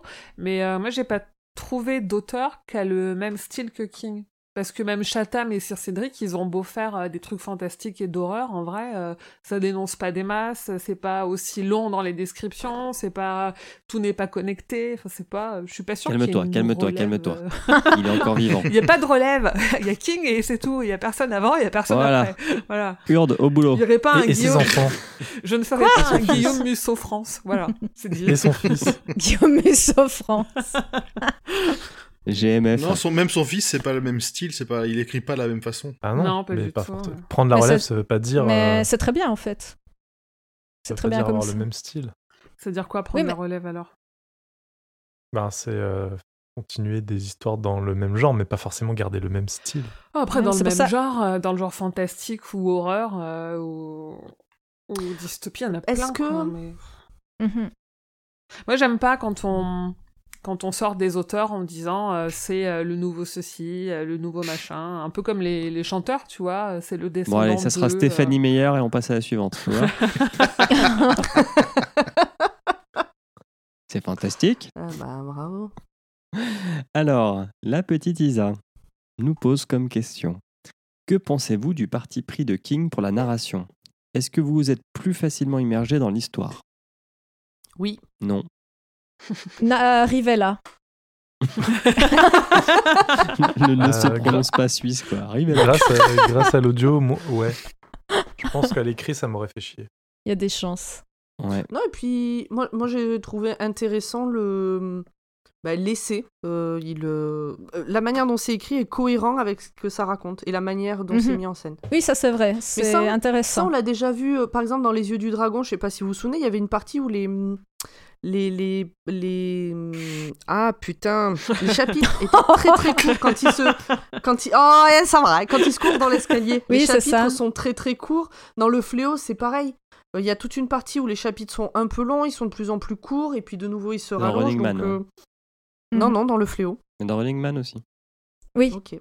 Mais non, fin, mais je. Par court. contre, le... Donc c'est cohérent. Oui. Et c'est c'est cohérent avec King aussi. Moi, je trouve que c'est original sans être non plus trop lourd. euh, comme j'ai pu voir, t'as d'autres livres où ils essayent de faire des trucs chelous, mais c'est incompréhensible. Donc, euh, donc c'est pas mal. Alors moi, ça m'a fait penser à l'album Drones de Muse. C'est c'est des groupes qui essayent de faire des trucs nouveaux à chaque fois, mais parfois c'est de la merde. Bah voilà. Oh. Alors, je aimé. connais pas l'album de Muse, mais oui. Attends, il était que bien Drones. Merde. Joyland, Joyland c'est conventionnel et c'est de la merde. Donc, euh, Oui, mais il a Oh pas essayé de révolutionner la, f- la, la forme. Et c'était très bien, Joyland. Et du coup, mais quelle passe décisive de Pomme Nessa0701 nous pose comme question Bonjour à toutes, toutes, il y a des points. Après environ un an d'émission, est-ce que vous, vous avez pardon, un top 3 ou un flop 3 En tout cas. Merci pour ce podcast que j'adore, cœur cœur, ah cœur ouais. qui s'envole. Shawshank euh, flop 3, je crois que c'est évident pour tout le monde. Est-ce que vraiment t'en de as- besoin de le rappeler? Je sais Je pas. hein. démissionne en direct. C'est fini. je claque la porte. Euh, est-ce que vous avez Moi- peut-être pas un top 3, un flop 3, mais flop 3, moi j'ai bah, Joyland tout en bas et Sleeping Beauty juste au-dessus. Voilà, puis on mettra Hit avec, et voilà, comme ça on en a trois. Non, Je l'ai elle l'a pas je lu. Elle l'a pas lu, lu. euh, perso. je ouais, mais on peut le mettre quand même. On peut faire confiance un à Emmerich qui et à moi. énervé aussi. Moi, je sais plus. En top 3, moi, je mets évidemment euh, Le bah, les fléau. trois Backman, en fait, en top Voilà. 3. Ah, et peut-être euh, la, nou- la dernière nouvelle de différentes saisons. Un élève. Ah bon Ah oui, méthode t'avais pas aimé. respiratoire. Non, pas la dernière. La, Ah non, la- La méthode Un respiratoire. élève doué. Ah. Ah non, ouais, non, un la élève méthode doué, c'était bien. respiratoire. euh, top 4, je fais un top 4. Ah, un top. Hmm. Bon, Est-ce que vous voulez en mettre d'autres? Oh, je pense qu'on est pas mal, hein, Bon.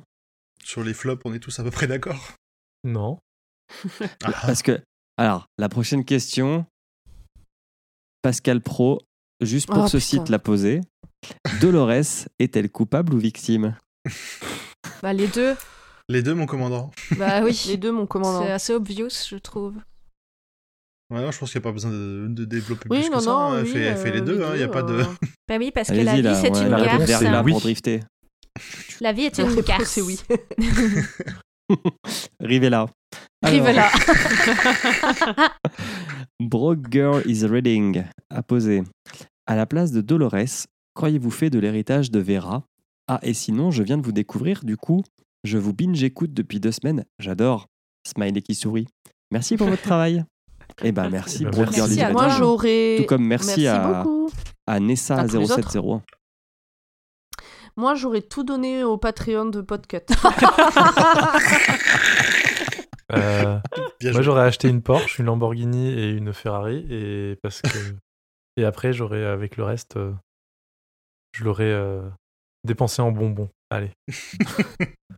Est-ce que Moi, je pense que j'aurais aurais racheté l'île et je l'aurais bétonné. Oui, je vous aurais donné des bonbons, vous inquiétez pas. Ah. Grand Paul, il a quand même dit j'aurais racheté l'île et je l'aurais bétonné. Et j'aurais fait un pont. Comme ça, il n'y aura plus de péril. Un pont. Ah non, moi, avec les 30 millions, euh, j'aurais fait réparer la couverture du puits parce que c'est quand même un danger. Ah oui. Non, non, ils disent, euh, dans le bouquin, elle dit qu'elle l'a fait bétonner, justement. Ah oui, Oui. c'est juste, oui. C'est vrai, elle l'a De- bétonné. au printemps suivant, elle l'a fait, elle fait couler une dalle de béton dessus. Bah, clairement, on garde le fric, et puis voilà. Moi, j'aurais Eh ben, gardé j'aurais fait rouvrir, mais... rouvrir le puits parce qu'on gâche pas une bonne source d'eau potable comme ça. Non, c'est un vieux puits sécher. Ah bah, il y avait de la boue au fond.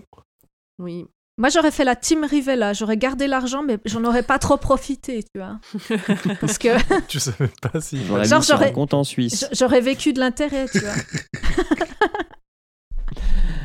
Alors, un compte en Suisse, évidemment, oui. Bah, ouais. Allez, Quand on- même. on n'a pas encore fini Twitter, alors faut qu'on Alors. avance. Parce que... En fait, l'épisode va faire 4 heures à cause des questions. Brice, Brice B, dit Brice Bigarré, nous demande Question, chers amis. Pensez-vous que le roi Steven se soit inspiré de Tati Daniel pour son personnage de Vera? J'ai pas vu je Tati Daniel. Ah Je ouais? vais te vérifier. C'est sorti moi quand, non Tati plus. Daniel? Oh. Ah, c'est sorti en l'air bien. 90 hein 90, j'aurais dit, ouais. Ouais. Donc c'est possible. C'est possible que Stephen King ait regardé Tati Daniel. Non, Mais je Tati pense Daniel, elle est quand même juste plus méchante qu'autre Ouais, chose. ouais. hein. Elle, Ouais. elle est pas juste, euh, elle est pas garce, mais juste. hein, Elle est Et juste puis elle lance garce. pas son caca sur les murs. Et puis, elle est pas, Pas encore. spécialement folle, hein, Tati Daniel. Elle est juste Non. méchante. Elle est je suis méchante, inspiré ouais. de Didier. Pourquoi? Alors, question suivante.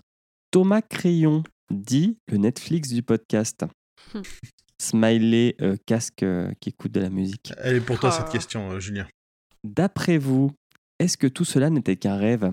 Et l'île une métaphore pas top du purgatoire Oui, Lindelof, enfin Lindelof et King auraient des problèmes de fin d'histoire en effet. Alors déjà, la série Lost est très bien, donc on va se calmer tout de suite, Monsieur Crayon. J'ai pas vu la fin. Ah, d'accord, c'est une référence à Moi Lost. non plus. ok. Oui. On- donc on vient de spoiler Lost. Ouais, bon. Ça faisait longtemps qu'on n'avait pas spoilé un autre truc. euh. C'est-à-dire que, que tu peux pas spoiler Lost.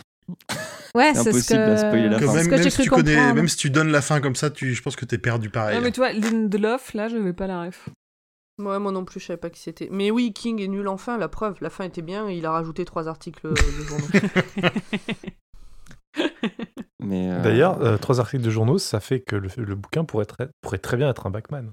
bah non, regarde Carrie. Carrie, ça finit avec. euh, Bah, des il y a plein de de coupures de journaux. euh. Oui, bah Carrie, ça pourrait être un Backman. Non. Carrie Bon. L'argument de défense, oui. Carrie, Carrie serait un Backman Non. si, au lieu d'avoir un pouvoir psychique, elle avait Elle est une cassée arme. des gueules. Elle avait une arme à feu. Ici, son pouvoir Mais ça, du psychique coup, venait d'expériences qui avaient été faites sur son arrière-grand-mère. Ça plus, ouais. Ah, ça, c'est Charlie. Voilà, on est en train de spoiler Charlie. Allez, on spoil tout. Allez. On, on, on Ah. remet un peu de Phèdre? Sinon, pour l'histoire du Ce n'est qu'un rêve, euh, non, ouais, ce serait pas plausible, quoi. C'est pas impossible, mais pour moi, que- comme on a dit, l'histoire du puits, peut-être qu'il y a une partie qui est pas réelle. Et moi, ça, par contre, je, je suis assez. Mais pas Oui, tout. il y a un bout de son récit qui est pas réel, c'est sûr, c'est Voilà. mytho. Ouais. Mais pas tout. Alors, c'est sûr, je sais pas. hein, mais- Si ça se trouve, en fait, c'est tout du mytho pour euh, éviter d'aller en prison parce qu'elle a vraiment tué Vera. Ouais, mais Tu crois, tu crois que c'est trop pas une nul. histoire vraie? C'est pas vrai? Quoi?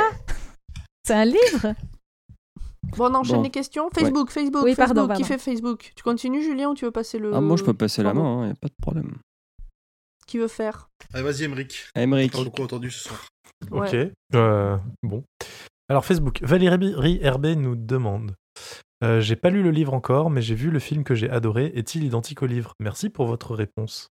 Eh bien, Alors, on l'a je- déjà dit, c'est ouais. pas identique, mais presque. Mais c'est mieux. Voilà. C'est Voilà. c'est une suite du livre. C'est une suite cohérente du livre, c'est ça? Oui, non. Le film. Bah Oh. oui, Oui et non, parce que ça, ça, ça, ça, ça se passe après pour le présent de, Ouais, de la timeline, mais ça, ça raconte quand même tous les événements du livre. C'est une Voilà. bonne façon de. Je dirais, si t'as la flemme de lire le livre, bah regarde le film, c'est pas mal. Voilà, t'as lu, t'as T'auras vu le film, ne ouais. lis pas le livre, c'est pas nécessaire. Ouais. Anne-Sophie Enfin, Gingembre nous dit Pour relancer le débat sur le féminisme dans Jessie, puisque les deux romans sont liés, Dolores Claiborne, roman féministe, eh bien, on a répondu. Non. Merci de ta question. Euh, réécoute euh. En fait, il faudrait qu'on lise les questions des auditeurs au début. Ah non, parce qu'on va Euh, tout spoiler. Émilie Château Arnaud nous dit Bonjour et merci d'avoir sélectionné Dolores Claiborne. Voici ma question. Misery a été adapté au cinéma en 1990 et le livre de Dolores Claiborne est paru en 1992. Pensez-vous que King l'a écrit en pensant à Kathy Bates? Eh bien, effectivement, tout à fait. Euh, nous pensons qu'il l'a écrit en pensant à Kathy Nous Bates. Et d'ailleurs, on en a parlé. Nous sachons. Nous sachons. Et donc, euh, mais elle dit personnellement, je la considère comme une des meilleures actrices ayant participé aux adaptations de King avec Sissi Spacek. Eh Ouais. bien, euh, tout à fait. Je sais plus qui est-ce qui. Ouais. Carrie. Carrie. Elle joue Carrie et elle est dans Hmm. Castle Rock saison 1 aussi. Et Kathy Bates, euh, rappelons-le, elle a fait trois Kings. Hmm, Moi, j'aime bien Kathy Bates. C'est le fléau. Elle a, elle a un caméo dans le fléau. C'est la, Elle- la c'est- meuf c'est de un la juge, radio. non? Non, c'est Ah la... oui, non, celle de la radio, oui, oui. c'est vrai. qui se fait descendre. Ah oui. Et même, on- elle est pas créditée au générique parce que c'était sa façon de remercier King euh, pour, euh, pour, le, pour son Oscar pour Misery. Ok. Ah oui, cool. on en avait parlé. Ouais, elle ouais. est aussi, elle est Ouais. aussi dans American Horror Story. hein. Ouais, elle est super là-dedans. Ah oui, c'est juste D'ailleurs, j'ai- en- puisqu'on en est à dire euh, où elle est aussi, elle est dans Big Bang Theory. Quand? Ah oui? Ouais. Elle joue qui? C'est la j'ai mère. arrêté depuis un moment, euh, hein. dans les Ah, dernières la mère de. de la mère de la nana, là Ouais, qui épouse, euh, enfin qui est la- de la meuf de de Sheldon, de Amy. Ouais. Ah. C'est la mère de Amy. Ok. Ouais, je sais plus comment elle s'appelle. Elle est croyante, là. Ah, c'est la mère d'Amy Ouais, Ouais. Oh la vache. Elle a maigri, non? Voilà. Trop d'amour pour Katy Bates. Elle a maigri, non. Non, mais elle est, elle, a- elle est toute sèche. bah, elle a vieilli, les questions Instagram. Ouais, c'est ça. Je m'en occupe si vous voulez. Sors-nous de ce Il y en a pétrin. qu'une. Mais Non, il y en a trois. pas méchant. Je suis en train de les noter si tu veux. Bah, fais-les Ah. quand même. Alors, Ah bah alors, je commence la première question et je vais parler très lentement. Non. Instagram, juste pour ce site aussi, nous dit Qu'est-ce qu'on sait de l'enfance de Stephen Ah non, de S. King. Alors, je sais pas s'il parle de Stephen ou de Sandra ou de. De Sophie. Sissi, euh. Sissi ou de Stéphane. Ou de Sandwich. De Sandwich. Steve ou de Sandwich King. Et de ses rapports avec ses parents. Eh bien, je vais laisser notre experte en Stephen King répondre. Émilie, que sait-on? Euh, alors, on sait que son père s'est barré quand il avait 3 ans, je crois, un truc comme ça, 2 ou 3 ans. Et, et que c'est genre le sujet qu'il faut pas aborder avec lui. Oui, en gros, euh, en fait, on, on sait que euh, son père a fait le, le coup classique, mais littéralement de euh, je vais chercher des clubs, je reviens, et il est jamais revenu. Et il a jamais su ce qu'il était devenu, et il a jamais voulu savoir ce qu'il était devenu. Après, on peut quand même euh, reconnaître à son père, King, quand il avait 6 ou 7 ans, il est allé fouiller dans le grenier, il a ouvert des caisses qui étaient des caisses de livres de son père, et là, il a trouvé plein de romans fantastiques, et c'est un peu comme ça, avec tous les comics qu'il lisait, qu'il est tombé euh, dans, dans le fantastique, en lisant euh, Lovecraft et compagnie. Et bah, sa mère, il en a jamais trop parlé, parce qu'il avait... euh, sa mère travaillait beaucoup hein, pour élever des enfants toute seule, et euh, je pense qu'ils avaient une relation plutôt normale. Enfin, il a eu une enfance euh, euh, plutôt normale, parce qu'après, faut se méfier, je- il y a des sites qui disent que c'était un, un, un gamin gros à la- quand il était petit, et qu'il était maltraité par euh, ses camarades, et c'est pas vrai. Voilà. Mais- Donc, ça n'a rien à voir avec les parents, mais il a eu une enfance plutôt normale, si ce n'est que son père s'est barré, et euh, du côté des parents, il y a que ça, quoi. Tu peux faire une blague? Non. Vas-y. Vas-y, hein. J'allais dire, mais qu'est-ce que disent les Jedi?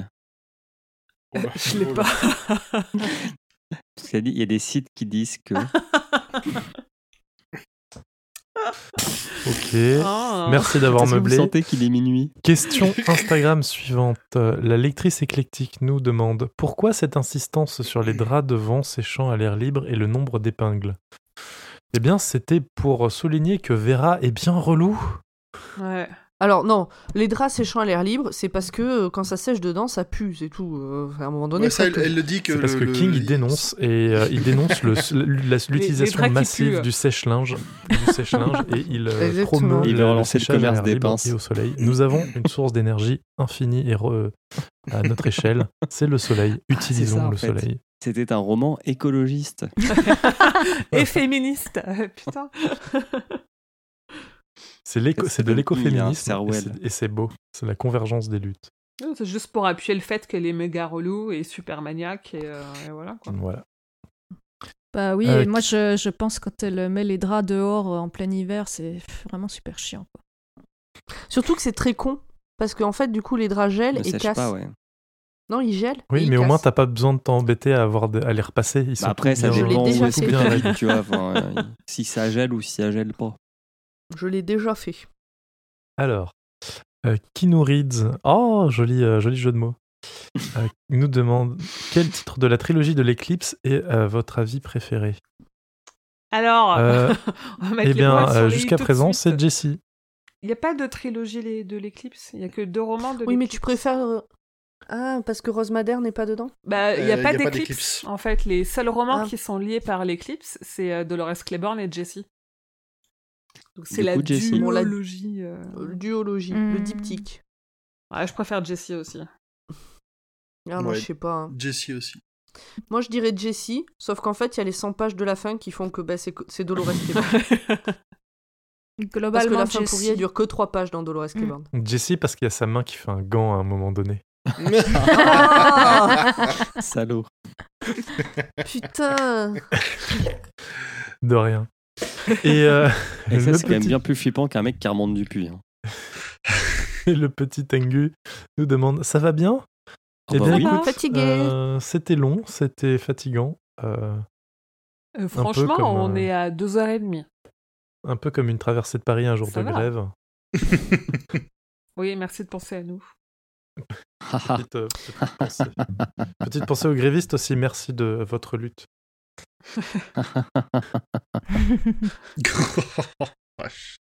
Voilà. Moi, je mets de la politique dans les podcasts, monsieur. Allez, ça dénonce. Vivement l'école des facs dans deux jours. Tu vas pas être déçu du voyage.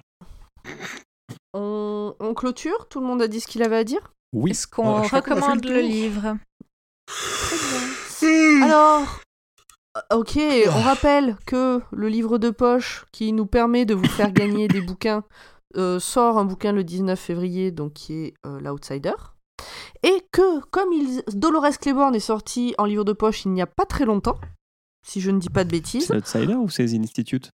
Non, Non, alors c'est L'Outsider qui sort en français poche. Ouais, en poche. Non Ah. Oui, si, c'est ça. Ah si. Ok. C'est ça. Et oui, et Dolores Claiborne, il est sorti chez le livre de poche il y a pas longtemps, parce qu'avant il était chez Pocket. Mais euh, Et du coup, Ah. grâce à ça, on va pouvoir vous le faire gagner.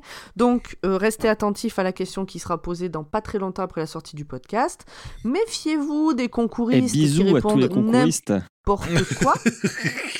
Parce que nous, quand on voit que des gens qu'on sait qui nous écoutent, ils répondent des conneries comme les concouristes, ça nous fait mal à nos petits cœurs.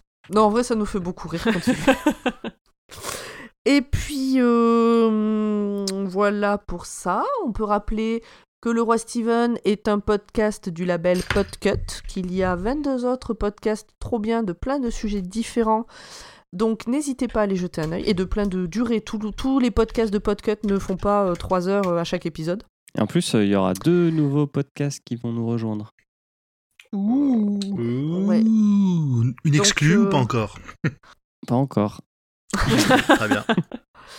Donc allez voir tout ça et euh, n'oubliez pas qu'on a un Patreon si vous voulez nous nous aider euh, en nous filant une petite pièce euh, ponctuelle ou tous les mois. Donc c'est sur Julien. Je sais que tu as le C'est lien en sur tête. Julien, Patreon. effectivement. Jetez des pièces sur Julien quand vous le voyez. en tournée dans toute la France et toute la Suisse. Patreon.com slash podcut. Voilà. Et puis voilà, je crois qu'on a tout dit. On a juste Mhm. oublié On de dire mal. si on recommandait. ah, en première tu lecture. as raison. ouais. Oui, oui, oui, oui. En première lecture, non. Mais euh, je recommande, oui. Ni en première, ni en deuxième. Par contre, regardez le film. Euh, ouais, moi je serais plus à dire euh, regarder le film audio. aussi. Ouais, ou le Oui, livre audio, ça doit être cool. Ouais. Travaillez votre Moi, en tout anglais cas- en écoutant le livre audio en VO. Moi, c'est ma copine Sandrine qui me l'a donné le livre en me disant qu'elle l'avait adoré et euh, bah, je suis très contente qu'elle me l'ait donné. Eh Je bah, suis sûr bisous que tu aurais adoré Joyland si elle te l'avait donné en te disant qu'elle avait. Non, je, je pense qu'on serait Ça aurait plus changé. Peut-être peut-être je me serais demandé ce que je lui avais fait de mal pour qu'elle me file ce truc. Bon, on est bon, on peut aller se coucher, il est 23h55. Eh ben, on va dire au Eh revoir. ben, on a alors. tout dit, Il ouais. est bientôt demain. Au revoir, des bisous. Sinon, on tient 20 minutes de plus et l'épisode fait 3 heures. Non Non, ça ira, Bonne merci. soirée, au revoir. ouais, voilà. Non. Allez, au revoir, à la prochaine. Des bisous, Ciao. bisous, Adios. poutou, tout ça. Bye, Ciao,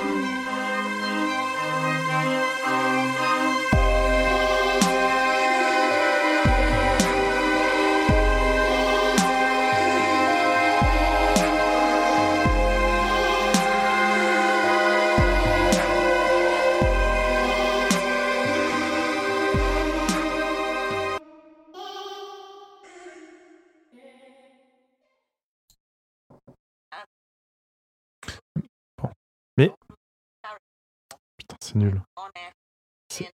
Bon, cette appli est mal faite. hein. Je suis navré. C'est l'appli euh, Audiolib? Euh, ouais, Audible. En fait, euh, Ah, Audible. on veut jouer le clip, ça le joue, mais il n'y a pas de player. Et euh, quand, quand on va accéder au signé, on y accède, mais du coup, ça nous met pas le player non plus. Bref. Allez, De toute façon, elle boit du Jim Beam, c'est de la merde. Donc, euh, elle a- Et je viens. Ah, n'importe quoi, j'ai perdu déjà ma ligne. Bah, c'est- elle, elle- en tout cas, Dolores pensait que c'était normal puisque. euh, bon, alors, je vais, après, je vais me paumer là. Vas-y, vas-y, pas, continue. Oui, dit, pardon, euh, pardon. Ah voilà, alors euh, bon, après, on sait pas ce que je dis. euh, c'est nul quoi. Oh, L'épisode de la galère. Vas-y, on, à on- toi, on pendant fait qu'elle exprès d'avancer un dit petit peu plus vite et Non, tout mais- pour t'aider. Imaginez les flics qui doivent vraiment faire des, des résumés de ce que des gens sont venus témoigner ou qu'on fait. ça, Je, rappelle que en audio, ça prend 9 heures. Et ben, ce podcast euh, en fera 12. Non.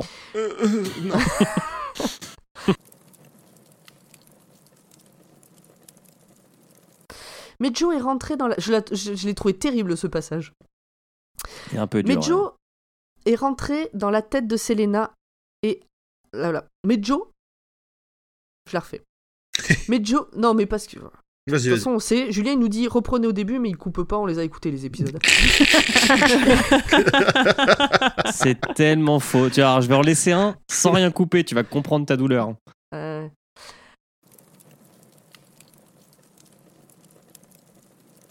Est-ce que vous l'entendez? Non. Bah non, parce que j'ai coupé le son. C'était un test. Selena qui évite son père, et celui-ci qui l'a relu qu'à longueur de temps. Joe Junior qui est son père de toute sa force. Qu'est-ce qui se Pardon. passe? Euh, euh, ok. euh, Bizarre. Nulle part. Ah, c'était bon, ok.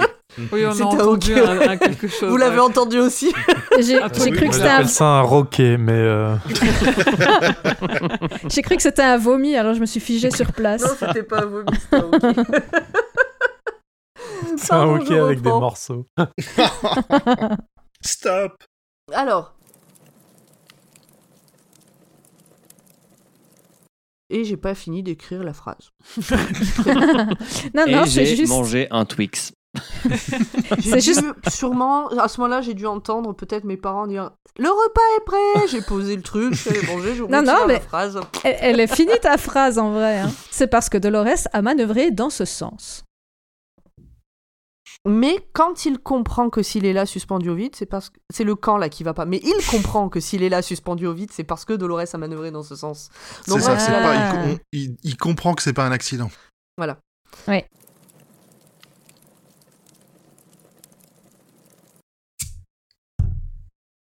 Et bonne clope, hein. Qui c'est qui fume C'était un pchit de Non, bière. c'est un c'était pchit pas de bière. Ah, je me disais. Ah ouais, moi aussi j'ai cru que c'était un briquet. Je me dis merde, attends, euh, qui c'est qui fume autour de la table là Euh,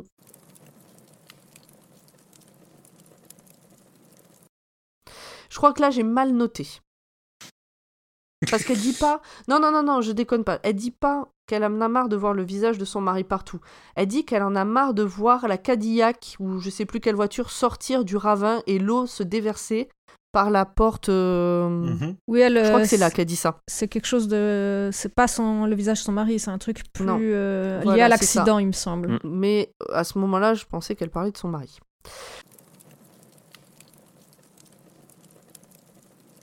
Euh, qui c'est qui a marqué Wham pour la C'est moi. question Wham. des- Très bien.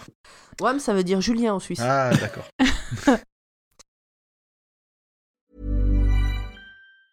Hi, I'm Daniel, founder of Pretty Litter. Did you know cats tend to hide symptoms of sickness and pain? I learned this the hard way after losing my cat, Gingy. So I created Pretty Litter, a health monitoring litter that helps detect early signs of illness by changing colors, saving you money and potentially your cat's life. Pretty Litter is veterinarian developed, and it's the easiest way to keep tabs on your fur baby's health right at home. Go to prettylitter.com and use code ACAST for 20% off your first order and a free cat toy. Terms and conditions apply. See site for details.